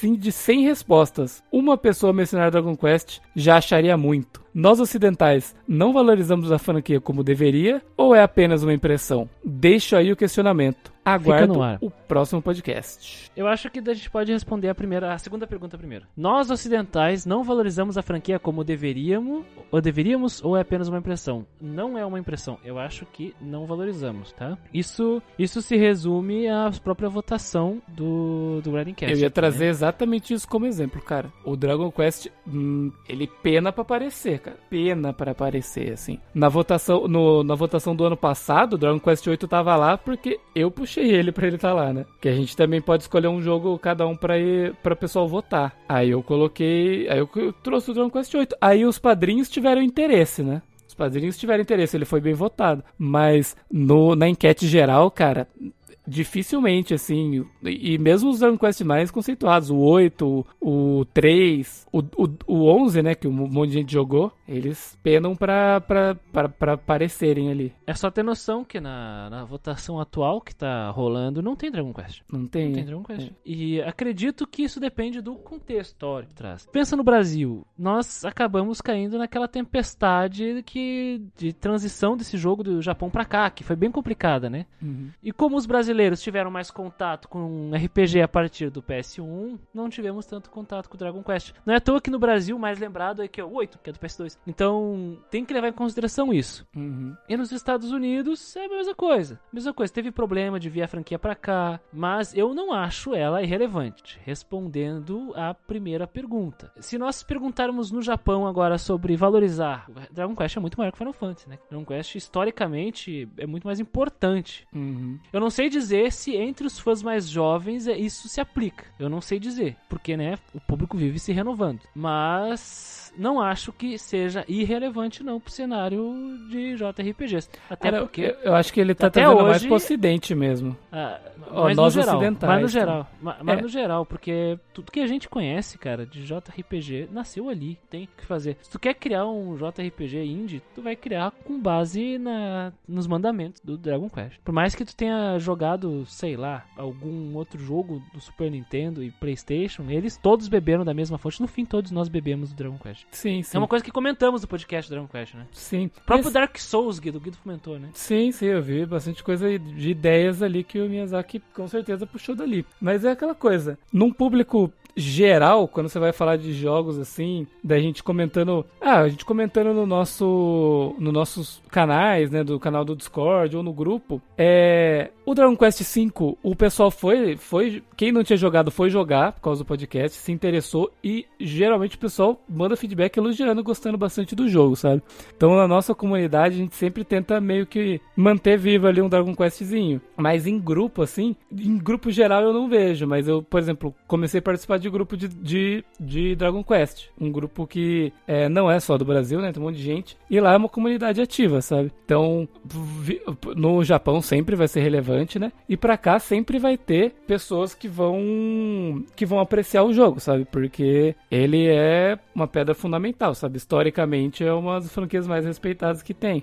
Então, público sempre vai ter. Agora, ele realmente tem outras franquias que estão mais em voga. Não sei se é por conversar mais diretamente com pessoal do Ocidente. Acho que sim, né? Porque o, o Dragon Quest, ele é bem. A gente gosta, né? Mas tem muita coisa dele que é bem pensada no público oriental e que a gente acaba gostando por ter influências diversas de diversos jogos, de animes, de mangá, de, de tudo. Que geralmente quem joga JRPG consome essa outra parte também, né? Creio eu que seja mais ou menos isso. É, isso aí.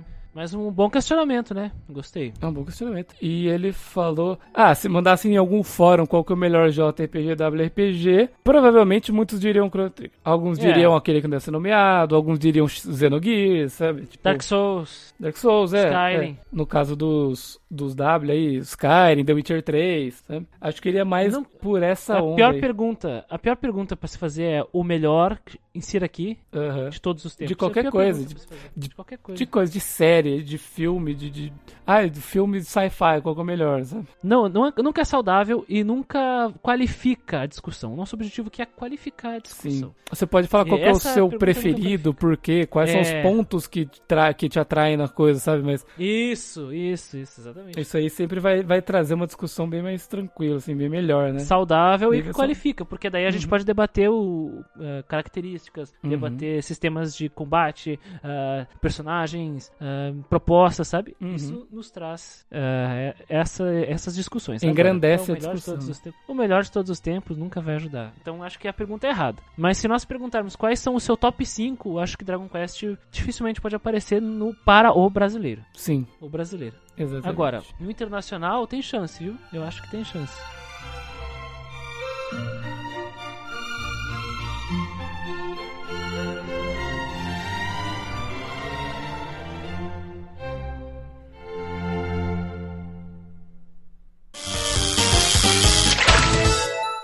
Very good.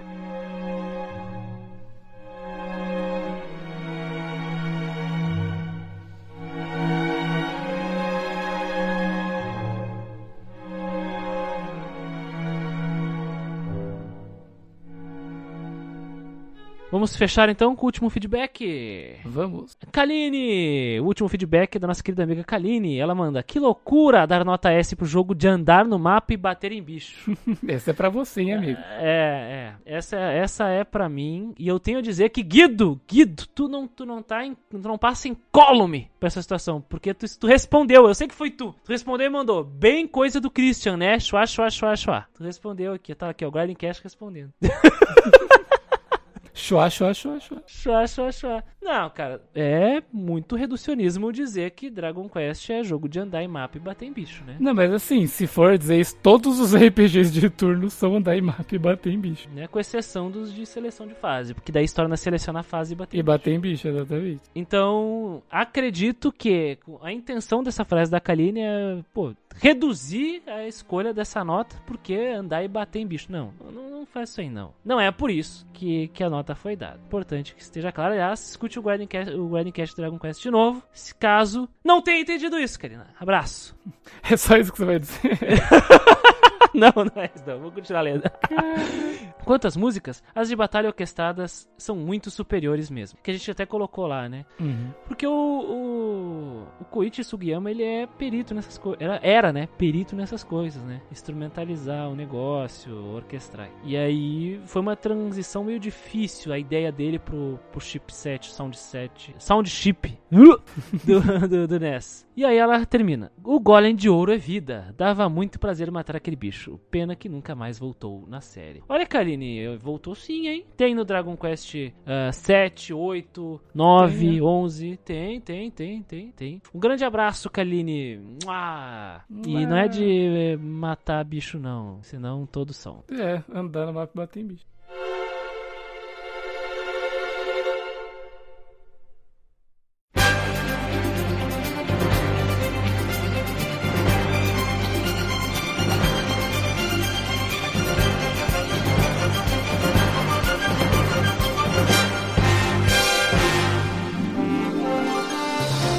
Guido. Acabou-se. É isso, acabou, acabou.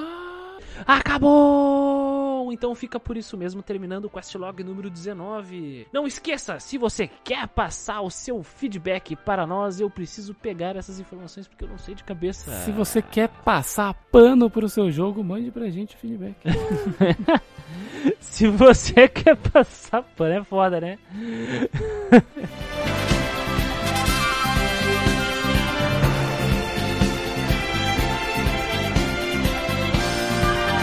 você quer passar seu feedback sobre esses feedbacks e a nossa resposta a esses feedbacks ou sobre outros podcasts do passado, não esqueçam de mandar um e-mail para contato@geekquest.org. Caso tenha preguiça de mandar e-mail, que ocorre muito com os nossos ouvintes, também pode entrar em contato conosco através das nossas redes sociais. Curta a página GeekQuest no Facebook e os nossos perfis Grindcast no Twitter, Instagram, Alvanista e também em algum outro lugar. Paires, Will. Fire. Acho que é isso. Além disso, não esqueça de participar do grupo do Facebook RPGs do Grindcast e do nosso servidor do Discord RPGs do Grindcast. Os links todos aqui, pá, pá, pá, pá, pá, pá, pá. E também tem o curador da Steam, que tá meio paradinho, mas vamos ter que voltar a encher ele lá de coisa, Vamos, né? vamos botar a Shura pra, pra, pra escrever lá. É, Grindcast, procura lá. Também na, na parte lá, aba de curadores. Várias indicações de joguinhos para vocês. Não Yay. esqueçam também do padrinho do PicPay, como nós bem ah, sinalizamos lá no início do podcast. Quer apoiar? Apareça lá no padrim.com.br barra grindingcast ou no link aqui do Pay. A partir de 5 reais, cheio de mimos para vocês. É isso, né, Guido? E também venha conferir nossas lives na Twitch aí, toda semana aí, todo dia da semana aí. Geralmente a gente tá fazendo uma livezinha. Os horários é, são meio variados, a gente tá postando no começo da semana, geralmente os horários e o jogo que vai ser certinho. Postando cada no dia, Insta, então. né? É, está postando, Postando no no Insta, nas nossas redes. Então acompanha por lá pra você ficar por dentro de, de qual jogo, de qual pessoa, qual jogo e qual horário que vai ser. E acompanha a gente lá que é uma loucura nossas lives na Twitch. É, geralmente a partir das 19, entre 19 e 20, né? É, Guido? ou 19 ou Começa- 20, exatamente. Começam nossas lives. E o Guido já disse aqui que ele vai jogar o grandíssimo Anel pristino. Anel Pristino. Me, é. me diga. Sonic, por favor, Sonic. Que é pristino, Sonic? Melhor do que Anel Velhaco, né? Hum, Pô, nossa, você com pensa- certeza. Ancião. Eu fui pesquisar O o, o, ancião. pristino pra saber, tipo assim, ah, vamos ver. Eu, eu sabia o significado, mas falei assim, ah, vamos ver o que, que eles dizem aqui, né? E pristino é uma palavra que é uma coisa antiga, mas no sentido mais de primitiva.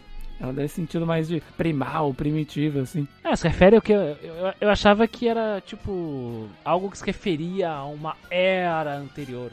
Sim, Era. exatamente. E existe até é, essa palavra em inglês, cara. Não é Elden a, a correlação do inglês, é pristine mesmo, né? Pristine. Loucura, loucura. Enfim, depois do, do momento de cultura aqui com o menino Guito, que está camisado hoje, ele não está descamisado para o mal do mundo. A laninha que está destruindo a- o, o- o tempo aqui do, do Brasil, acabando com as plantações, é culpa do Guito. Mas eu, ta- eu, tava tava, ó, eu tava de blusa, agora eu tô só de camiseta. Esse, esse esfriamento e aquecimento das águas aqui dos oceanos é culpa do Guido. Manda e-mail pedindo pro Guido salvar o mundo e impedir o Léo DiCaprio botar fogo na Amazônia. Com isso, então. Fica um abraço para todos, muito obrigado. Não esqueçam de todos esses recados e bye bye. É isso Pray aí. for Muriel. É verdade, né? Pray for Muriel pra ele reconquistar a liberdade dele de novo. Como é que é o beijinho, beijinho? Tchau, tchau. Falou, pessoal. Valeu!